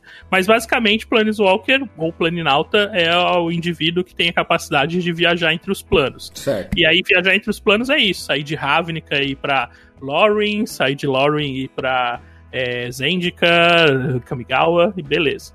É, então essa era a primeira pergunta, que era mais fácil, e as outras agora eu tô tentando lembrar. Mas era. Era se tinha um lore, se tinha um lore, não, Ah, verdade, um plot central um lore ali na, na- central. no beleza. multiverso. É. O... Então, a cada nova edição, ela vai acrescentando coisas à história. Então não existe uma mega história que está acontecendo a todo momento, mas às vezes tem eventos que são muito grandiosos. E aí já dá para responder também a pergunta do Luiz. Ah, se eu pegar aqui o Guild Masters to Ravnica, Uhum. eu consigo ter regras e, e informações para simular a Guerra da Centelha? É, nesse caso não, porque a história dele a- narrada ali no livro, né, os resumos e o que ele fala é pré-Guerra da Centelha. É justamente o período e aí você consegue situar porque ele te explica no começo que ah, o Jace acabou de se tornar o pacto vivo das guildas, que foi o que aconteceu é, no finalzinho lá da daquela da expansão do labirinto tal, então ele virou essa entidade e a gente tá nesse momento. E o lance da, da vinda, né, do, do, do Nicol Bolas e toda a treta que é, passa depois pela Guerra da Centelha depois disso. Então ele te situa nesse tempo, que é um tempo legal, porque é meio que não, as coisas estão paradas, mas tem muita possibilidade. E foi inclusive nesse período que eu situei essa mesa de Ravnica que a gente está jogando lá no canal. Então, é, não existe esse mega plot, mas os eventos são tão grandiosos que envolvem mais de um plano. Então, se pegar lá Innistrad, ali a última inserção em Innistrad, é, o, a Enraku, né, que é um Eldrazi, lá uma criatura mega poderosa que estava aprisionada em Zendikar, sai dessa prisão e vai ali por vários motivos é, para Innistrad. Então a galera vai para buscar informações em outros planos para conseguir ir para Innistrad e tentar deter essa ameaça que já foi combatida em Zendika e tal. Então os planinautas têm essa. são meio que a cola entre esses planos, tá? Mas meio que o plot é aquela edição do momento, né? O que Aham. tá acontecendo ali de mais importante. Cara, aproveita a deixa que você tá dando essa aula aí pra nós. Qual é o rolê com Ravnica? Por que, que Rav- Ravnica é tão especial a ponto de do, do, do, do, do- do livro levar o nome desse plano em especial? Olha, assim, eu acho que da parte do game design, né? Falando total da minha cabeça. Certo, lógico. É, não, não, eh, no jogo em si não tem grande importância, né? Assim, é importante, mas é tão importante quanto a edição atual, quanto Uhum. atualmente é o é Zendikar Rising, né? É, o que acontece que eu vejo é que é, é um plano que era, né, nessa ocasião, um pouquinho diferente do padrão de D&D, é, e que era fácil das pessoas digerirem. Que a ideia de Ravnica é que ele é um plano gigantesco, que todo plano compreende essa cidade. Aham. E o que a gente vê ali nas cartas e na história é só um pedacinho, que é o décimo distrito. Mas ele, se for andando, né, digamos assim, você vai parando quase infinitamente. E tem essa pegada de ser uma mega cidade. Aí tem as guildas, cada guilda representa meio que um conceito. Então, a guilda dos Azorius, que é o branco e o azul, fazem a lei, policiam o negócio.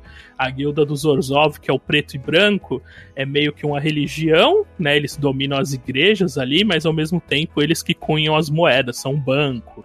Aí- Ah, crer. Tem o Zizete, que é o vermelho e o azul, que são os inventores malucos. Então você tem 10 arquétipos pra colocar num lugar e misturar todo mundo. Então, geralmente, num grupo em Ravnica, cada um vai ser de uma guilda, cada um vai ter um papel, vai fazer as coisas de um jeito. Então, acho que, do ponto de vista do design, é legal essas ferramentas e são fáceis de trabalhar. Talvez ir para Kamigawa de início fosse mais difícil, porque aí você está lidando com todo um plano com outros conceitos diferentes né, do, do ocidental, é, ou ir para um plano muito viajado, assim, tipo Firexia, que tem é, corrupção, tem um monte de coisa. Então acho que mais por isso. É um set de, no Magic, né? Falando do jogo. É um set que os jogadores gostam bastante. É, tanto pelas cartas que saíram nas várias vezes que visitou Ravnica, né, nas edições, é, quanto por esse lance das guildas, tanto que até hoje, como o Branco falou, ah, eu jogo de Orzhov. Uhum. Por que, ele joga de Orzhov? Porque ele joga com deck preto e branco, que pode não ter nada a ver com Ravnica nem com guilda, mas só a ideia do preto e branco é Orzhov, então a gente já identifica. Então essas pequenas coisas talvez tenham levado a eles começarem com esse. Já depois, quando eles foram para Teros, Teros tem muito essa pegada heróica né? Então o teu personagem é um campeão e ele vai tentar chegar cada vez mais no favor dos deuses para fazer coisas mirabolantes. Então acho que é uma pegada muito legal também para o RPG, né? Para você começar ali numa jornada cujo objetivo final é, sei lá, se tornar um deus, talvez, porque na história isso já aconteceu, Xenagus se tornou uma divindade, e aí você tem os campeões, né? Euspef, Daxos, essa coisa de protagonismo que acho que no RPG fica bem legal. Então, talvez mais por uma decisão de design, mais do que a importância da história no multiverso. Me lembra cara, um pouco o Hércules, isso tudo que você falou. E, e, você até respondeu uma pergunta que eu ia fazer, que era assim, cara, eu, assim, não é nem me convencer, mas porque eu já estou convencido que eu quero. Mas qual seria o principal chamariz para esses cenários de campanha para um cara que não joga Magic. Mas eu acho que, que tudo isso que você falou já exemplifica bem. É, porque eu tá, quero jogar. Ele tá trazendo ali nessa. nessa Novidade. Nessa é. inserção, tá trazendo algo que, que, que se difere um, um, Lógico que você tem guildas, lógico que você tem. Mas independente disso, se difere mas bastante. A forma como é colocado, né? Da apresentação que é feita nesse cenário, da, de uma apresentação padrão lá de Forgotten Realms, de sei lá, de de, de, de Ravenloft, sei lá, de qualquer outra dessas coisas que são que já são muito batidas e que estão aí há, há, há, muito tempo. Lu, você falou um negócio, inter... nós interrompemos. Diga lá o que você ia dizer. Não, só, só eu, eu, já tinha lido sobre Ravnica, mas o Wagner falando deu pra ter uma dimensão da parada. É um plano inteiro que é uma cidade. Imagina uma cidade gigantesca que você só conhece o décimo distrito ali, tá ligado? Mano, Sim. isso é muito louco. Você, imagina assim, é tipo, sei lá, o jeito que eu imaginei agora você falando, Wagner, é como se fosse o plano inteiro fosse vir de São Paulo, que você vai andando e você não tem fim na, na parada, tá ligado? Você não conhece tudo, né? Você só conhece seu bairro. É, tipo é. Isso, é, essa é a ideia, assim. É uma, as aventuras são bem ligadas ao lance da cidade, com a influência das guildas. E então, e aí as guildas são legais porque a, a, meio que você pensaria que há ah, um grupo, então para estar tá unido só vai servir se todo mundo for da mesma guilda, porque meio que as guildas são rivais. Mas a ideia de Ravnica é que as guildas lá, milhões de anos, elas já brigaram muito por conta dessas diferenças. Só que essas brigas, por praticamente não ter fim, quase levaram à destruição do plano. E aí os líderes das guildas na época criaram todo o sistema, né, que seria esse pacto das guildas, que é essa coexistência. Então cada uma cuida de uma coisa. E por muito tempo isso funcionou, esse pacto, essa ligação mágica funcionou. É, depois teve várias tretas, enfraqueceu, e aí, quando essa coisa enfraquece, as guildas começam a voltar esses joguinhos de poder. Então, nessa na versão ali do, do, do Guia das Guildas, o Jace ele é a encarnação desse pacto. Então, é, a palavra dele é lei em Ravnica. Então ele conseguiria resolver qualquer problema. Se duas guildas estão brigando, ele vai lá e fala, então a fala dele é a lei e aquilo vai se concretizar. O Bravo. problema é que o Jace tá sempre fora, porque ele é um planinauta, ele tá sempre resolvendo problemas em vários outros planos, e a galera tá lá, e aí tem esse. Agora é a oportunidade de qualquer um tentar ganhar um pouquinho mais de poder. Então a jogada política ficou muito mais forte, mas não pode ter nada abertamente, né? Uma ameaça muito aberta, porque aí pode ser que duas guildas se unam para deter, então fica sempre esse jogo de equilibrar poder, né? E aí, falando dos outros planos, é interessante ver assim, por exemplo, Forgotten Realms, é, a mecânica e a ideia dele é muito parecido com Dominária, por exemplo. Certo. Já Ravenloft, você vê muito de Nistrad e vice-versa. Então talvez eles tenham mesmo visto ali planos que trariam é, coisas novas e não pareceriam com, com cenários que a gente já tem, né? Uhum. É, porque é importante, né? A gente já conversou nisso falando de criação de cenário.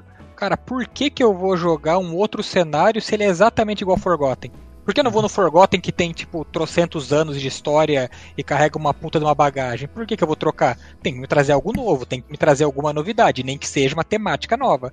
E me pareceu foda, cara, porque me lembrou um pouco o vampiro, esse negócio de ficar brigando por poder e ficar querendo trazer pro seu lado. É uma coisa Política, meio que né? no. É, no Vampira Máscara tinha muito isso. Ah, não, eu quero trazer um pouco mais de influência aqui pro, pro sei lá, pros Ravens, pros Ventru, que era o rei disso, né? No Tremer, ah, vou Achei, achei bem interessante, quero muito jogar. Dá pra, dá pra algum player virar um, um, um Planewalker?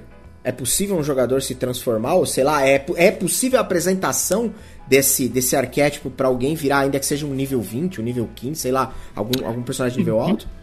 É, então, aí entra nesse lance assim, não tem a regra, não tá, né, nem, nem Teros, nem é, o livro das guildas aborda isso. Uhum. É, porque o que acontece? Em DD, você já tem a magia de transplanar. Então, uhum. teoricamente, você consegue ir para outros planos. Sim. Cabe ao narrador dizer se nesse mundo dele todos os planos de Magic existem.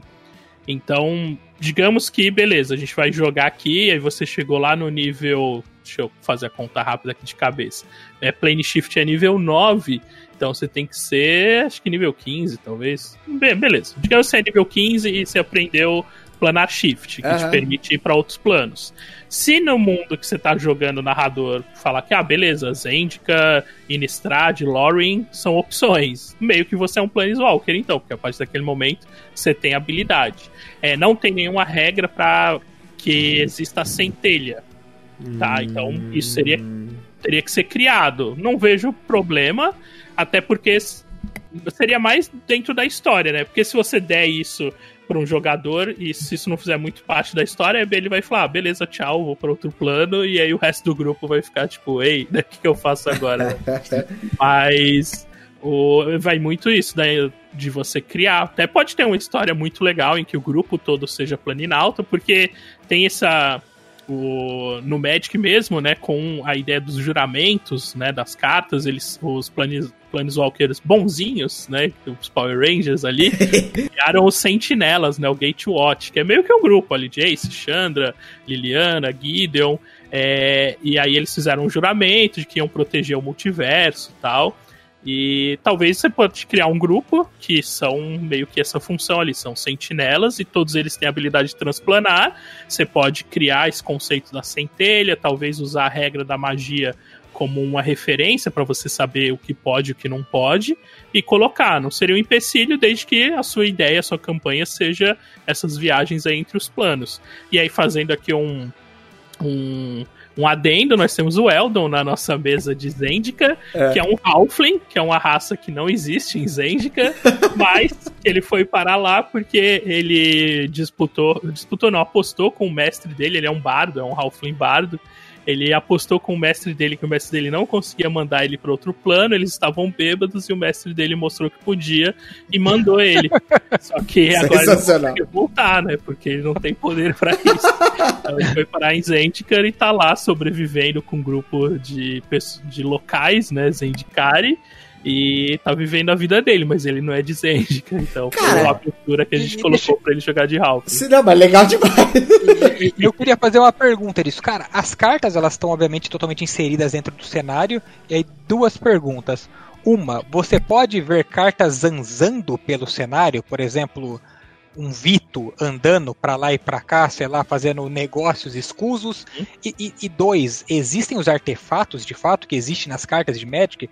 Brasolâmina, lança sombria. Toda essa pergunta era para perguntar se algum jogador seu já de repente deu uma brasolâmina na cara de alguém, entendeu? Deu com Eu ela. Gosto, o, do, o, do, meu deck é a lança sombria. A lança sombria. É a lança sombria Ó, é, tem a, as duas respostas sim. É o seguinte: no Guild Masters, né, no livro do, de Ravnica, tem a seção dos itens mágicos. Então eles adaptam. É, não sei se vocês vão conhecer as cartas, mas as guildas têm os sinetes, que é uma carta bem clássica, que é um artefato é, que dá mana da cor da guilda, por exemplo. Então tem o Sinete uhum. o Sinete Orzhov, então tem os Sinetes adaptados, e aí cada um tem uma habilidade ou uma magia que faz referência à guilda. É, tem outras cartas, não tem todas, mas tem outros artefatos clássicos, por exemplo, a lança da do Eliod, que é a lança que é o Spef usa, tem esse artefato, o chicote É do Erebo tem. Então tá os artefatos e NPCs também tem ficha. Então, na, em Ravnica, você tem a ficha do Niv Mizzet, tem a ficha é, da Lavínia, é, enfim, dos, dos todos os líderes de guilda, todos os, os generais de guilda, lá o Taji, que tem a carta dele, tem a, a ficha dele. Monstros clássicos, icônicos, é, monstros icônicos que não tinham no D&D, eles adaptaram. Então tem lá que é uma, uma Górgona bem poderosa em Ravnica, tem a ficha dela. Então você pode ter, ter esses NPCs ali na sua história, porque mesmo que não tenha ficha, se você quiser colocar, de boa. E só que por enquanto, oficialmente, né, tá limitado a algumas coisas de Ravnica e algumas coisas de Teros. E aí entrou a Brasolâmina aí. A Brasolâmina é o item, né, o artefato de Eldraine, né, trono de Eldraine. Mas eu gosto muito dela, né, eu acho bem interessante. E aí na mesa de Ravnica a gente tem o personagem do André, né, do André Manente lá do Motivo, que é um Goblin Boros. E a história dele é bem legal, porque ele é um Goblin que serve a guilda dos Boros, então ele é um soldado, tem todo o preconceito, né, do, do Goblin estar ali numa posição e tal. E a gente tá indo agora pro final, essa sexta agora é a season finale dessa mesa. E na última sessão eles invadiram, é, resumindo assim, bem rápido, eles É. invadiram o santuário do Jace pra roubar um Edro, pra fazer uma parada lá que eles precisavam, e lá tinha um portal.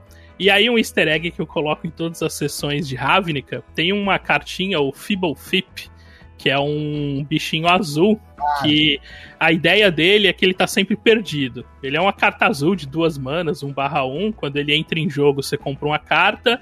É, acho que se ele for alvo de alguma coisa, ele morre. E se ele entrar em jogo vindo de qualquer outro lugar, você compra duas cartas. Ele era um easter egg da, do design. Em várias cartas ele aparecia meio de canto, assim, fugindo, sempre com a cara meio de medo. E aí depois fizeram a carta dele. Então eu sempre coloco. Ele sempre aparece em algum momento nas sessões de Ravnica, correndo, se escondendo. E aí nessa última ele entra num portal lá no Santuário do Jace, num momento de um combate lá que o pessoal tá rolando. E aí ele sai do portal totalmente assustado e sai um cavaleiro atrás dele, tipo, pra matar, porque é um monstro. E aí esse cavaleiro eu coloquei, tipo, que ele veio de Eldraine e ele tava com a Brasolâmina. E aí ele morre, o grupo acabou matando ele. E aí o Tunk, o personagem do André, pega a Brasolâmina, assim. Ele, ah, que espada legal. Tipo, ela, ela pega fogo e tal. Então na última sessão ele vai estar com a Brasolâmina, mas total também é, de improviso ali do jogo, só pra ter esse flavor pra galera que tá assistindo a live que curte o Magic já vai identificar. Pra quem não entende, vai ver que ele ganhou um item mágico, que é algo bem comum no, no mundo de, de RPG, né? Então Cara, legal, isso, assim. legal demais, é uma, uma bela pegada, né, inclusive. É, e eu fiz essa pergunta, até porque hoje mais cedo a gente tava conversando, eu falei assim, cara, eu queria muito ver isso, eu queria muito jogar o jogo e ver, sei lá, as cartas que eu tenho passando, fazendo um negócio. É, interagir com o universo, né? Interagir com o universo, assim, caralho, olha só que da hora. Olha, eu, eu dei exemplo do Vitor, porque é uma das cartas que eu falei, conheço muito pouco, então eu só posso falar do, do pouco que eu conheço, mas o Daxus, o sei lá, ou tá jogando em Teros, e aí você fala, sei lá, eu, eu sirvo o Deus Eliode, não sei se é assim que funciona, mas enfim. Sim, tem, assim mesmo. ter, ter, ter essas paradas, eu, Eu acho que é só um, um achei puta de um diferencial e o Craig foi embora. Ô, Craig, por isso que eu, que eu buguei ali. Pera aí. Volta ele. Calma aí, senhores. Vamos trazer o Craig de volta aqui, que o Craig ficou puto, cansou da chamada, falou, não quero mais vocês. E foi embora. E eu achei isso muito interessante. Eu achei isso um potencial muito forte para quem joga Magic, pelo menos. Sabe? Eu achei. Eu, eu queria jogar, eu queria ir atrás de um artefato, eu queria escrever, sei lá, um, um, um background que Now recording. Estamos de que volta, Craig. permitisse isso. Uhum. É, no livro de Teros, essa mecânica que é, eu chamo de devoção, né? Ainda não tem é, tradução oficial, é pity, mas eu acho que, pelo menos pela ideia ali, seria devoção mesmo. Que o, em Teros você vai acabar seguindo um dos deuses, né? Tanto esses mono, monocolo, né? Eliod, Erebo tal, quanto Carametra, é, Crucix e todos os outros. Então, a ideia é que você já comece escolhendo um deus que você é devoto e você vai começar com um nível 1 ali de devoção, que já te dá uns poderzinhos, dependendo do deus, vai ser coisas ligadas a ele. Você pode, se quiser, é, ser um, um incrédulo, assim, que também vai te dar uns poderes, só que você nunca vai ganhar nenhuma coisa dos deuses. Mas ele vai te dar uns poderes de resistência, porque você, tipo, ah, não. Apesar dos deuses cam praticamente caminharem, né? E se mostrarem, você ali, tipo, ah, não, não esses deuses Now são balela. Então rola isso, assim. É bem ligado a essa, essa ligação com os deuses para que você se torne um campeão daquele deus ali. Ou pegue um artefato pra ele, faça uma missão assim bem, bem ligada a isso. Eu Coisa bem grega, né? Eu Sim, achei. sim, eu total. achei. A única coisa que eu. Assim, você me falando do material, parece de fato um material, obviamente, né? Um material licenciado, oficial, legal e tudo mais. Mas ele parece. é, sei lá. A hora que você falou do Plane Walker, que de fato, beleza, existe a magia Plane Shift, se você, né, chegar ao nível, se se você for um conjurador capaz de aprendê-la, você pode, né, desde que haja uma, um- uma, uma, uma conciliação ali com o, seu, com o seu mestre, é possível que você utilize. Mas, será que não seria legal ter uma mecânica exclusiva, sei lá, pro, pro- porque tem o lance da centelha no, no, no Plane Walker, não é isso? Tem esse rolê. Então, é, é, não seria interessante, talvez, uma mecânica exclusiva pra deixar isso mais, é, é, sei lá, pra fazer o universo ficar ainda mais próximo de quem tá disposto a jogar uma campanha em, em, em, em Ravnica, em, em- Posso É, falar? Pode. Eu, eu acho até que eles vão fazer isso, Di. Você não viu o Wagner falando que agora com esse negócio de Teros, que eu nem sabia que tinha sido lançado, eles já elaboraram melhor algumas coisas e tal. Uhum. Talvez, conforme eles forem criando outros planos, eles vão, sei lá, melhorando. Não, né? Exato. Fala, mas fala aí, Wagner. Não, é, tem isso, né, de entender até onde eles querem ir. É que eu acho que a mecânica do Planeswalker, ela tá muito mais para o Magic do que para o cenário. Porque no fundo, a única coisa que afeta é a habilidade de transplanar. Então, tipo, você tem o Jace, né, não, no cenário, é citado que ele transplana, que ele tá em sempre outro lugar. É, mas para quem tá jogando, para ter essa habilidade, iria muito mais do jogo te falar que tem muitos planos. Então, acho que é difícil um material inicial que já te apresentasse, sei lá, pelo menos uns seis planos para valer a pena se Entendi. desenvolver uma história. Seria muita Faz coisa, sentido. né? Faz sentido porque senão você fica, beleza, legal, você pode, ó, vamos criar uma mecânica aqui, você pode Uhum. transplanar. Beleza, você pode ir daqui pra Goiás e de Goiás pra cá. É. Acabou. né? Você faz mais, ah, legal, hein? Que ótima essa mecânica. É que, sei lá, também vejo o Planewalker de, sei lá, como tipo Elmister, como esse tipo de, de, de, de cidadão do- dos outros. Será que não? Tipo assim, ah, ele é um Planewalker. O que, que é o Elmister? Ele é um mago extremamente poderoso, que consegue, inclusive, transplanar. É, É, a habilidade mais importante. Mas... Tem uns, É. tem, tem uns Planeswalkers meio nerfados também já nas cartas, tá ligado? Tem uns Planeswalkers lá que é tipo umas cartas bem meio, meio assim, tá ligado? Tem, tem. É, depois teve esse grande evento lá que foi a emenda que diminuiu muito os poderes dos Planeswalkers. Então, no passado, eles viviam é, milhares de anos, assim, era tipo meio que imortal, tinham muitos poderes que hoje estão nerfados de fato. Então, assim, individualmente, eles têm as suas habilidades. Então, o Jace é um mago mental, faz ilusão, lê a mente das pessoas. Então, teoricamente, se a gente for botar ele no D&D, seria um mago com talvez um pouco de rogue ali, um trickster, alguma coisa do tipo. Uhum. Aí você tem a Chandra, uma piromante, uma maga que lida muito com fogo. A Liliana é uma necromante, o Gideon é já tipo guerreirão mesmo, quase invulnerável tal. Então a- acho que os- o grande poder dele está nas habilidades deles, que seriam meio que as classes do D&D. Né? Você vai subindo de nível, você vai ficando poderoso. Aham. O lance de transplanar é um extra pra poder puxar eles pra todas as histórias que a Wizards vai inventando, né? Aham. Mas é, acho que é mais um extra, assim. E aí O tem um lance caiu? que- O Ajani, ele caiu? Ele, ele saiu da, da coleção? Ele saiu, né, da coleção, ele foi... Que- é, é, o- ele é de, de Teros, né, originalmente. É, Eu não lembro agora qual foi a última coleção que ele saiu. Em, em Zendikar agora não saiu, não. A última vez dele foi nessa última é, revisão de Teros aí que saiu. Mas ele é, ele faz parte dos Sentinelas, ele fez os juramentos também. Ele tem todo um lance de ser meio que um tutor, né? Já foi tutor da Elspeth e tal. Então ele. Olha lá, o Vini me corrigiu de novo, é de Alara. É que eu confundi porque Teros, Teros tem o. os, os leoninos. Os leoninos saíram em Teros. Aí eu já falei, ah, ele... não, mas eu acho que ele é original de Teros, não é? Tipo assim, beleza, ele saiu em Alara a primeira vez, mas o Ajani em si, ele, ele é de Teros, porque ele é um leonino, se eu não me engano. Mas, enfim, essas coisas, tipo, é gigante a história. É, tem é, isso, exato, assim, tem exato. tipo, ah, o, o Jace, ele não é de Ravnica, ele é de Vryn, né, de um outro lugar. Mas ele tá, ele é o pacto vivo das guildas em Sim, é, Ravnica. o, arco importante, o que, tem- que ele tem pra contar de história tá em Ravnica, né, por exemplo.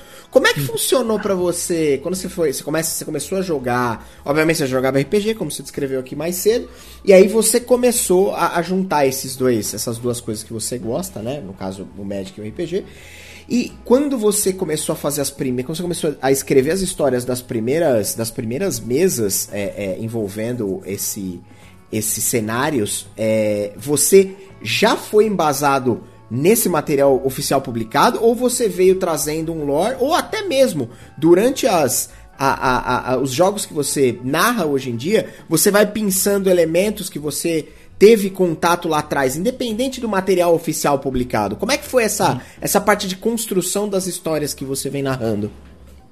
É, o primeiro contato foi quando saiu oficialmente o Guild Masters to Ravnica. Foi a primeira vez que eu comecei a mestrar em, em cenário de, de Magic. Uhum. Na época saiu um material pela Adventures League, né? Que é um dos. É um jogo organizado de DD. Uhum. Então, como a gente fazia os eventos presenciais, é, eu peguei material dali, das, de umas aventuras que eles lançaram, e comecei a criar as histórias ali. Então, eram mais aventuras curtas porque era para evento mesmo.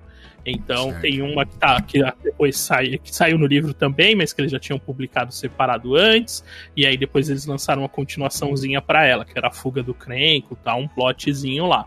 É, e aí eu mestrei bastante em evento, é, e aí, para as mesas agora, que estão com uma história mais longa, Uhum. é o que eu sempre combino com a galera. Assim, a gente vai usar é, o plano, né, como um pano de fundo. Então, os elementos principais vão estar lá, que é o que fazem um plano legal. Então, em Ravnica a gente tem as guildas, tem ali os NPCs, é, tem tudo o que vocês esperam de, de, de rolar numa mesa de Ravnica, mas a história vai ser a nossa história. Então, não se apeguem a, ah, mas esse cara não fez isso, ou isso não aconteceu aqui. E eu criei uma história totalmente nova. Eu gosto É, bastante disso. É, porque primeiro você não vai precisar se preocupar muito em errar, o que já é errado pensar isso em RPG, mas ficar tipo, não, não posso. Putz, tive uma ideia legal, mas eu não posso fazer isso porque esse cara, na verdade, ele morre porque fulano matou tal, Aham. e tá ali no lore. Então, isso a gente já combinou nas duas mesas, a gente sempre tem essa conversa assim inicial, que a gente vai usar tudo que torna aquele cenário legal e é o que atrai a gente, mas vai ser a nossa história. Então, né, não importa o, o que a gente vai fazer. Pra de Ravnica, eu criei um plot que aí foi mais uma pegadinha, porque é o que aconteceu, aí tem um contexto também. As duas mesas eu mestro pra galera que cria conteúdo de Magic. Então eram pessoas que eu já admirava, seguia, gostava muito do trampo deles, e eram em diversas áreas, né? Uhum. O André com live, vídeo, Charlão, a Letícia, cosplayer top, assim, de, de personagens de Magic, Aham. é, o Vini com podcast de Magic, enfim, muita. todo mundo ali que eu já admirava e já acompanhava. Uhum. Só que tem aquilo, tem alguns deles manjam muito, né? Na mesa de Zendikar a gente tem a Meg, que é tradutora oficial dos contos de, de Magic, que eles saíram pela Planeta de Augustine. Caramba. Então imagina o quanto de lore ela não conhece e ela gosta da coisa, então né, ela é. sabe muito mais que eu. Não ia ter como criar a história ali ou tentar replicar a história, porque para ela já não ia ter graça, porque ela ia falar, ah, já meio que sei essa história. Então tem esse contexto, é uma galera que já consome, às vezes não tanto lore, mas já conhecem do jogo. Então acho que eles se divertem por a gente ter elementos que lembram o jogo, mas a história tem que estar livre para eles fazerem o que quiserem. Uhum. Então, em Ravnica eu fiz uma pegadinha. Como é, eles sabiam que era um período pré-Guerra da Centelha, eu fiz parecer que eles estavam indo para a invasão do Nicol Bolas, mas na verdade a pessoa que estava passando as missões para ele estava com um plot próprio que era o Lazav.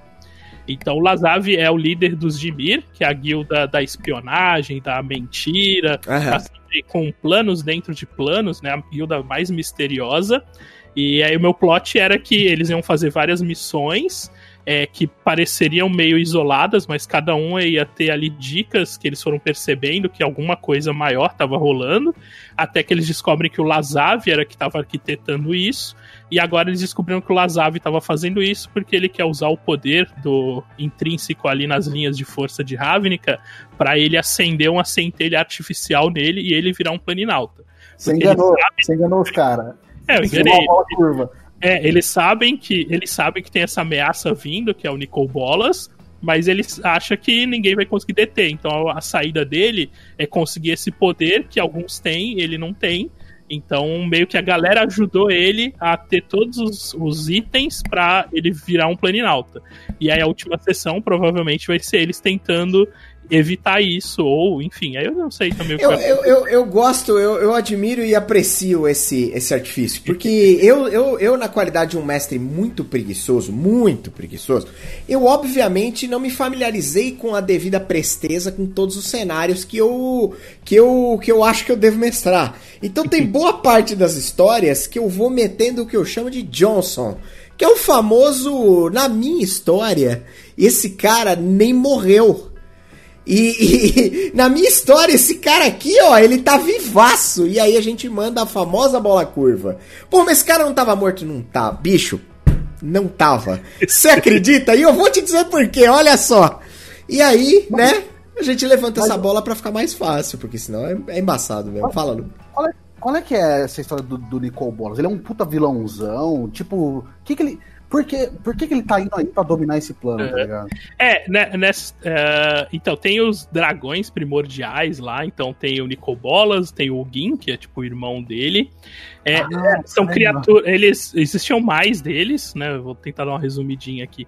Mas existiam é. mais, são os Elder Dragons, são criaturas mega poderosas e tal. E, e, ele é meio que o vilão básico do sentido de conquistar. Então, o que ele quer? Ele quer mais poder, ele tem essa capacidade de, né? Ele é um planinauto também, ele, ele é dos mais antigos ali, então ele consegue transplanar. É, e aí, nesse plot ali de Ravnik, ele tem todo o lance de. Ele desenvolve essa maneira de arrancar centelhas, então tem a Elder Spell lá, a magia que destrói os planinautas, arranca a centelha. Só que isso é meio que um resumão do todo o plot uhum. que rola em Ravnica com ele interferindo de fora do plano e depois invadindo o plano para colocar tudo isso em andamento, né? Então é meio que isso, assim, é um mega vilãozão e essa presença meio alienígena no plano de Ravnica. E quando ocorre meio que essa invasão, aí tem os planinautas ali ajudando a reverter e aí vem, né, vem gente do lado de Kaladesh, que é meio que de onde disparou o lance do, da adoração ao Nicobolas, que é outro plano, né, que é um plano já de, de cultura meio egípcia, assim, uma parada com, com essa temática. Então é meio que isso, assim, no fundo é o mega vilão que quer poder e vem para esse plano para acabar com tudo. Então, como era um plot mega conhecido, eu peguei ele para meio que uhum. a galera sentir essa ameaça mas na verdade tinha outra coisa que essa outra coisa é meio que original, assim, o Lazav nunca tentou ser um planinauta, né? Isso não uhum. tem nada do lore, mas acho que ficou dentro da ideia do, do que o NPC faria ali, pela forma que ele é um mega espião e tal. Pode aproveitar esse tema e fazer uma, um, um jabá gratuito aqui, free? Por favor, faz. Ô, Diego. Oh, não, não você, pode, não pode. Para você que está nos assistindo ou para você que está nos ouvindo, é, tem no Magic the Gathering Brasil, no canal do YouTube, a Carol Moraes, Carolina Moraes, alguma coisa assim, ela uhum. tem vídeos explicando a história, tipo, aí tintim por tintim de cada Planeswalker, ela conta um pouco da história deles, quem foi Nicol Bolas, como tudo isso aconteceu. Eu assumo que eu vi alguns vídeos, eu acho que eu vi fora de ordem, porque para mim ainda ficou confuso. mas você consegue entender, ela explica muito bem, assim. Então quem tem muita curiosidade sobre isso é bem interessante, é, é bem massa. É bem legal. A Carol, ela é a community manager do Brasil para o Magic the Gathering. Então ela toca o conteúdo lá também do canal, então tem as coisas de lore, é bem, bem legal. Ela também era produtora de conteúdo, antes ela tinha um canal de Magic, então tá, tá bem servida assim essa posição na comunidade. E tem alguns outros canais também que é, tem vários, mas é, tem muito só de lore. Tem o pessoal do Invocando, que é, você consegue ouvir todas as histórias, basicamente, ali desde de guerra da, da Guerra dos Irmãos, La Urza e tal, até as mais recentes. Tem o formato For Fun também, que faz bastante. Então, essa parte de lore, e aí o Vini me lembrou, né? A Meg também tem um podcast de lore, o Lorenautas. Ah, então, legal. uma parte do Magic, como tem, é muito extensa, é, tem essa facilidade que a comunidade cria muita coisa e te dá um suporte. Tanto que muitos deles eram conteúdos que eu consumi para também conseguir desenvolver a mesa mais Lógico. legal, assim, de entender, puxar esses temas, ver o que a galera tá falando. Vai, Seria você... possível fazer um podcast só com lore de Magic? Total, total. Duas... Não, mas assim, em um programa em duas horas, só pra gente ver se, se cabe ah, aqui na pauta. Não, assim, a parte mais importante, só lore.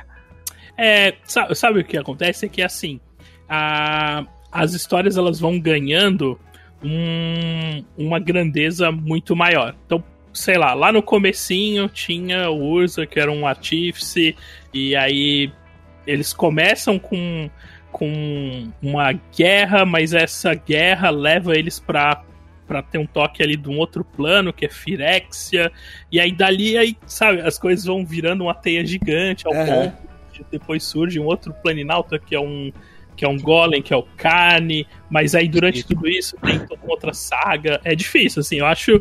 Daria para pontuar, tipo, ah, nesse momento isso, isso tal aconteceu, mas só como uns bullet points, assim, e não como uma história. Ia ficar bem confuso. ô, ô, Wagner, eu, eu tava dando uma olhada no, no Magic the Gathering, o wiki do, do, do Magic the Gathering, e hum. lá tem uma, uma seção que eles separam por. Desculpa eles separam por arcos. Tipo assim, tem então o arco do Urza. Aí, aí eles vão separando tudo em arcos. Aí chega agora, a gente tá no arco do Nicol Bolas. E por isso que a gente tá falando mais dele aqui, porque todo mundo conhece Nicol Bolas. Mas. Isso foi só uma constatação. O que eu queria te perguntar é: você deu toda uma lógica para eles terem. para Wizards ter lançado primeiro Ravnica e depois Teros. Qual que você acha que seria o próximo livro, a próxima, o próximo passo lógico de, de plano, para eles falarem. Qual plano você gostaria de ver, você como consumidor disso e como produtor de conteúdo a respeito disso, qual plano você gostaria de ter para mestrar em cima?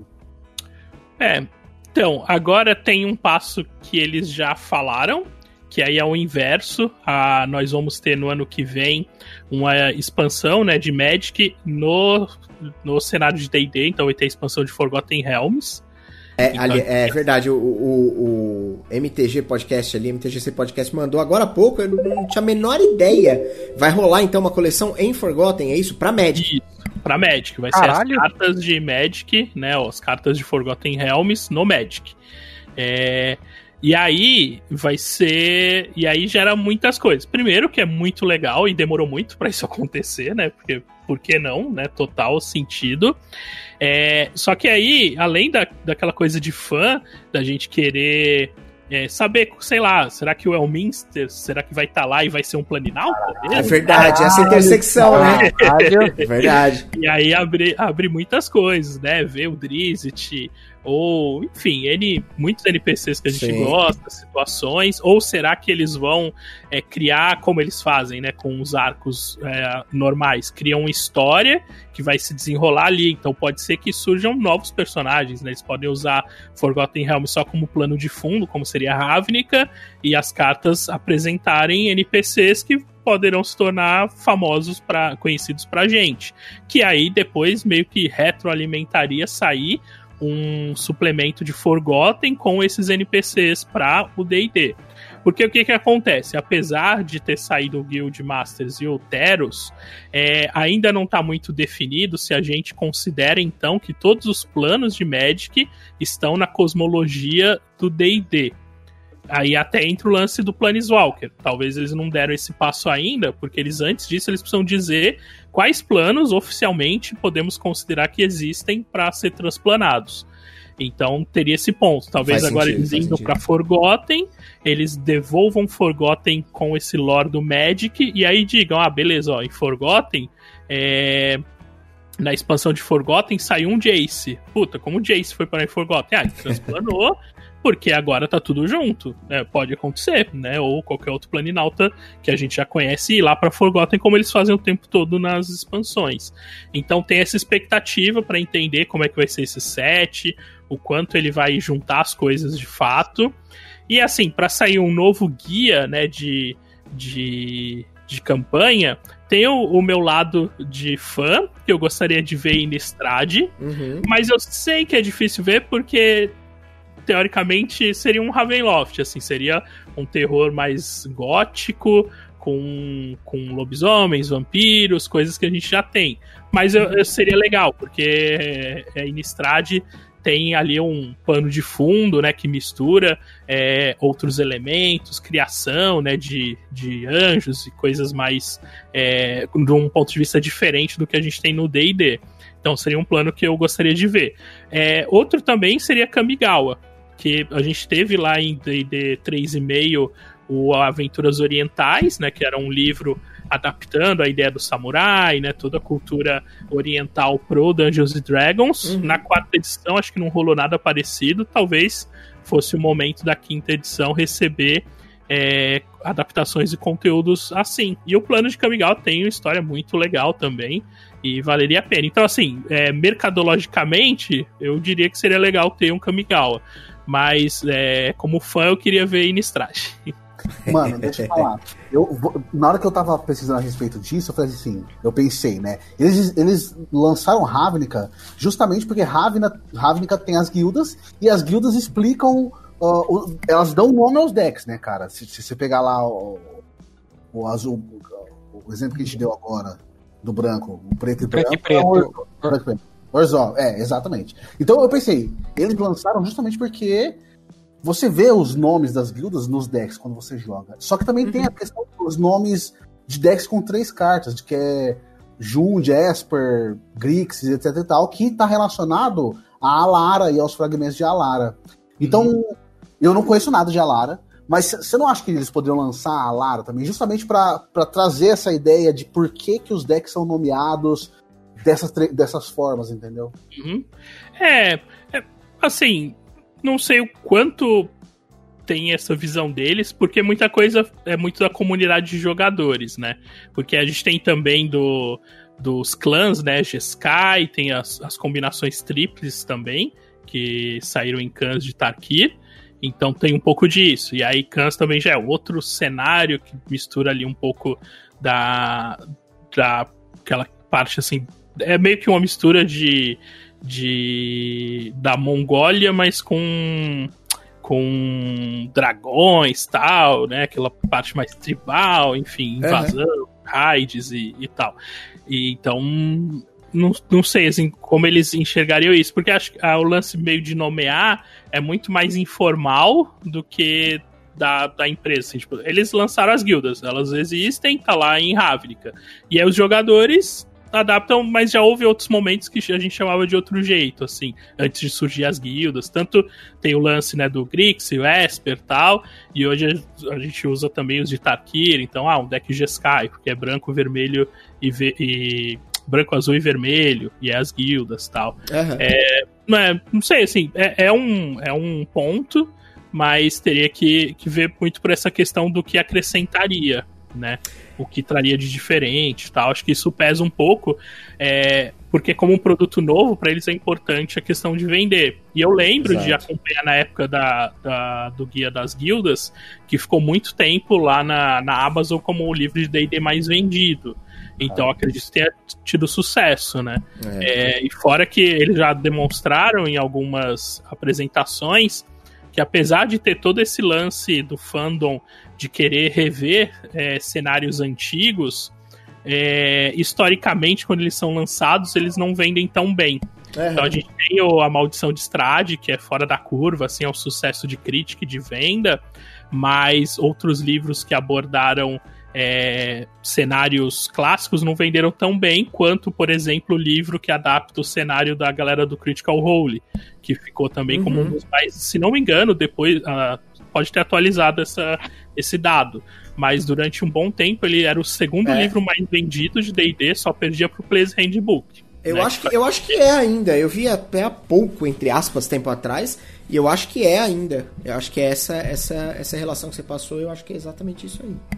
Mano, é, deixa, deixa eu fazer outra pergunta que não tem muito a ver com, com o cenário, mas tem ao mesmo tempo. Você acha, tipo assim, hoje em dia, que eles criam a- as mecânicas das cartas primeiro, pra depois bolar uma história em cima daquilo? Ou você acha que eles criam a história e depois bolam as mecânicas? Porque o, o, o, o Magic, como um jogo de cartas, ele tá muito baseado na mecânica. A história, se, se você quiser jogar o Magic sem saber história nenhuma, você até consegue. Porque tem. Você, você, sei lá, você apega a mecânica ali, entendeu? Então, você acha que. Como você acha que é essa composição? Fala aí, Você Branco. até consegue, não, você consegue perfeitamente. Eu não sei nada da história. Você, você Sim, joga porque, é, na- no fim das contas, é um jogo de cartas, né?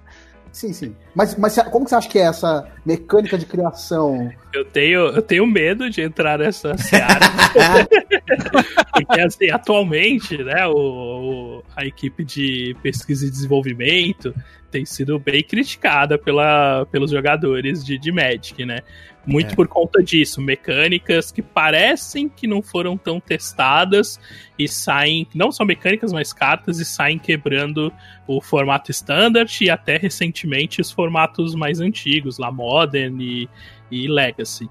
É, o que não tenho assim nenhum, né, nenhum conhecimento insider de nada. O que dá pra perceber é as histórias, elas como elas têm muitas ligações tem um grupo agora, né, já faz um tempo que é meio que responsável por desenvolver, desenvolver o cenário médico, eu acredito que eles já estejam um pouco à frente, até porque as expansões, né, os nomes, pelo menos delas, são divulgados bem antes do lançamento. Então, no começo do ano que vem, vai sair Caldenheim, que pelo nome e pelos spoilerzinhos que já tem, vai ser um cenário meio viking. Então, eles já têm que ter isso pensado e desenvolvido, Idealizado, depois sim. botam e tal. As mecânicas geralmente vão de, de encontro com alguma ideia né, daquele cenário, mas ela já entra mais no desenvolvimento da carta e no balanceamento e toda essa, essa estrutura. Uhum. É, ocorreram algumas coisas interessantes, né? Teve o lançamento da última do último Unset, né? Que são sets de, de brincadeira, né? A gente teve Unglued, Unhinged e recentemente teve o Unstable. Que são expans... não é bem uma expansão, né? É uma expansão, ela não é válida nos formatos oficiais, mas é, são cartas muito num tom de piada, brincadeira Uhum. e coisas bem malucas. Só que você, dá pra enxergar nelas várias mecânicas que eles fizeram ali que com certeza eram testes para coisas que surgiram no oficial depois. Então lá era bem escrachado, bem maluco, e depois saiu na edição uma coisa que você vê que talvez surgiu dali. Então, eu imagino assim, eles estão sempre testando mecânicas, claro que o cenário pode dar uma ideia de, de criar uma coisa, né? A gente teve Eldraine, e Eldraine era aquela fantasia bem de contos de fadas, então tem o lance de fazer uma trilha de comida, né, do João e Maria. E, e aí tinha as mecânicas de criar comida, e elas serviam para várias coisas, mas fazia total sentido dentro do set de Eldraine né? Seja o biscoito de gengibre que ganha vida, que é um conto, então ele também é uma comida tal. Então isso é bem legal, ele, eles conseguem mesclar, mas eu acho que a história deve vir antes, porque eu acredito que a mecânica ali ela é testada por alguns poucos momentos que eles já abriram falando principalmente recentemente, quando tiveram essas cartas mais problemáticas, que gerou vários banimentos em sequência no T2, eles chegaram a comentar que, ah, de fato, não teve muito playtest desse, ou a equipe de playtest é, falhou nessa, tal, a gente tá tentando rever os processos. Deixaram escapar que meio que foi de, entre aspas, de qualquer jeito, né? Foi, foi publicado sem É, a devida carinho. É, o que dá pra sentir é que talvez não foi testado o suficiente, porque Uhum. assim que a carta saiu, a interação com as cartas que ainda estavam no formato gerou decks muito dominantes. É, isso é algo que sempre ocorreu no Magic, né? Porque quanto mais expansões você tem, é, mais chances do formato ali às vezes desequilibrar, porque entra uma carta nova que pode favorecer muito. Sim. Mas até então a gente tinha banimentos com intervalos de anos. E recentemente tinha tava tendo banimento quase todo mês. E aí ficou bem complicado. Prova um desbalanço, né? Mas, mas- mas- é, mas eu queria até entender isso, porque é complicado, porque assim, sei lá, você tem uma equipe de criação ali que desenvolve o sistema, que desenvolve as métricas e tudo mais, que é o número X de pessoas. Você não tem ali, sei lá, 100 mil pessoas trabalhando nessas métricas, fazendo todos os testes necessários. Quando você joga isso no mercado, aí você tem um punhado de Ah, nerd. Você tem um punhado de nerds que o cara olha a brecha da carta. Aquele cara viu a brecha da carta porque aquilo combina com algo que ele tem. É muito específico, cara. Pra você, tipo, eu eu concordo, tem muito banimento mesmo. Entrei agora, você vê que direto, ah, tais cards banidos. Só que eu acho meio comum quando você joga uma carta, tipo, sei lá quantos jogadores de Magic existem no mundo hoje. Você joga, o cara acha a brecha, ele vai usar e ele quebra. Ele quebrou. Quebrou, mas eu É. acho bom que ele quebrou, tira. Quebrou, tira, porque não vai ficar quebrado essa porra. Então, é, é legal ouvir assim de um player novo que você acha ok, até porque os card games atuais, ah, alguns têm muito disso, né? Alguns são totalmente virtuais, então às vezes a produtora meio que muda, né? Ah, tá, essa carta aqui eles só mudam lá a programação, tipo Hearthstone e tal. E beleza, agora a carta faz isso. E no Magic, né, depois que printou, eles até chegaram a mudar a mecânica de companheiro, que foi outra coisa que saiu meio quebrada. É, mas mudar a carta em si é difícil, por isso rola o banimento. Pra quem joga mais tempo, isso é muito, muito incomum, assim. Porque no passado, assim, banimentos sempre existiram, mas não nessa frequência e com cartas que quando a gente olhava no spoiler, já olhava e hum, isso aqui não vai dar, não vai dar bom. É, não, não, A não equipe parece. de-. É, a equipe de playtest deles realmente não é grande. É, se eu não me engano, na última live que eles comentaram, eram 20 e poucas pessoas para fazer o playtest, mas eles têm consultoria de pro players, Sim. é, alguns ali que estão né, no playtest eram jogadores também profissionais, ou ainda são tal. Então tem o viés do jogador. E é o que é mais estranho para a comunidade, é porque a- não, é uma, não é uma quebra muito tipo, olha, só se fizer esse esquema, né? Ou essa combinação que vai vai ser muito forte. Não, você olhava a carta, você fala, caramba, essa carta é tipo muito poderosa. E nesse deck aqui que já tá forte, ela vai entrar perfeito. E aí o Vini até lembrou aqui da- do em Kaladesh, eles imprimiram no mesmo set, né, no mesmo bloco, aliás, duas cartas que sozinha faziam um combo infinito. E é um combo muito básico, assim, qualquer um que olha as duas cartas fala, ah, vou pegar essa carta e vou fazer isso com a outra e pronto. Isso passou, isso era algo que no pré-release dava pra você abrir.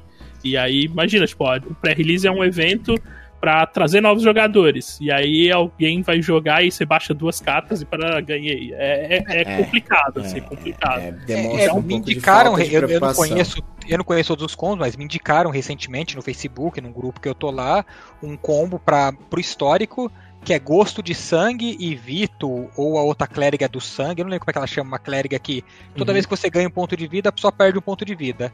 E aí o combo é, toda vez que a pessoa toma, perde um ponto de vida, você ganha um ponto de vida. Se você tiver essas duas cartas, acabou o jogo. Você fica ganhando ponto de vida, a pessoa perdendo, e você fica nesse ciclo infinito, game over. Eu falei, caralho, existe esse combo?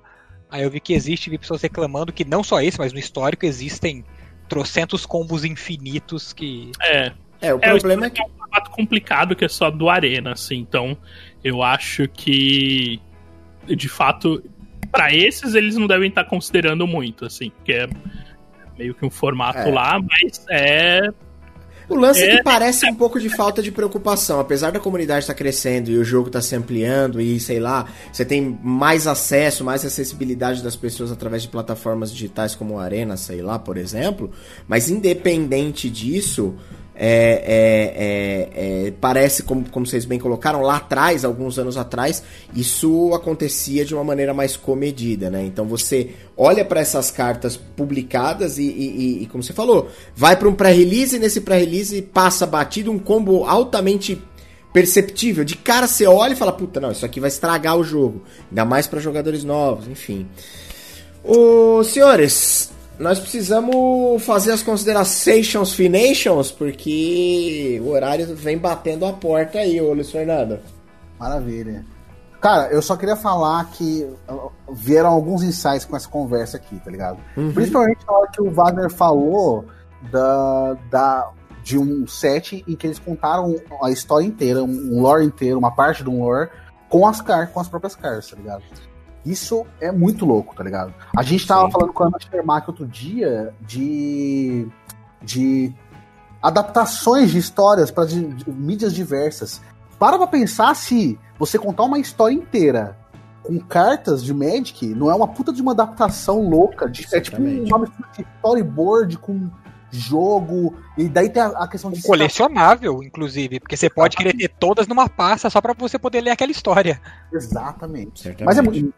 Magic, então, isso prova só uma coisa: que Magic é um, é um produto que, sei lá, pode ser várias coisas ao mesmo tempo e pode alcançar muitas coisas. Eu também queria dizer que é mais da hora jogar Magic com lore. Se você souber um, um mínimo, cara, não precisa saber tudo, porque a gente, o que a gente conversou aqui até agora, a gente percebeu que é gigantesca a história, tem várias coisas. Mas se você souber o mínimo, você já sabe que quando alguém desce o tal do Jace lá, você fala, caralho, a porra vai pegar agora. Por, mesmo que porque mesmo que. Na hora que você, tipo assim, você sabia que o Gin era, era o, irmão do Nicole Bosbra? Você sabia disso? Eu lembro de, de ter ouvido isso, alguma coisa similar no, no que eu falei lá que acompanhava lá no Magic the Gathering Brasil, mas assim, não lembrava, eu só sei o quanto eu odeio o Gin, cara. Eu só sei disso, eu só sei o, o sentimento que eu tenho com ele, cara, que é tipo, caralho. Ele é poderoso. Mas... Se, se, ele existir um jogo de RPG, alguém falar assim, o Gin está ali, eu corro pro outro lado pela própria vida. Mas, mas, eu acho que é isso. Pelo, acho que, pelo TPK. Eu acho que não, a gente não pode ficar só jogando Magic pela mecânica. Tem que um pouquinho, um pouquinho do lore é interessante. Entendeu? E faz, faz, faz, jogar melhor. Faz jogar do jeito que o André Manente falou, que ele. Que é aquela questão dele jogar se divertindo, não só pensando na vitória. Uma das coisas que me encantou com o Magic foi quando eu ouvi dizendo que você podia criar decks temáticos. Falei para vocês hoje, decks temáticos e ter uma história ali dentro deles e, e isso é uma das coisas que, que eu gostei pra caramba, sei lá. Acho que meu primeiro deck, pra você, que eu brinquei, que era o deck de ganhar vida de, de vampiro e de anjo, e eu chamei de O Senhor da Chuva, porque era um livro do André Bianco. Falei, cara, é um deck temático, de uma coisa que, tipo, totalmente interna, tá ligado? Minha naquele momento. E isso foi me atraindo bastante, porque eu achei legal fazer, poder fazer isso, poder brincar disso.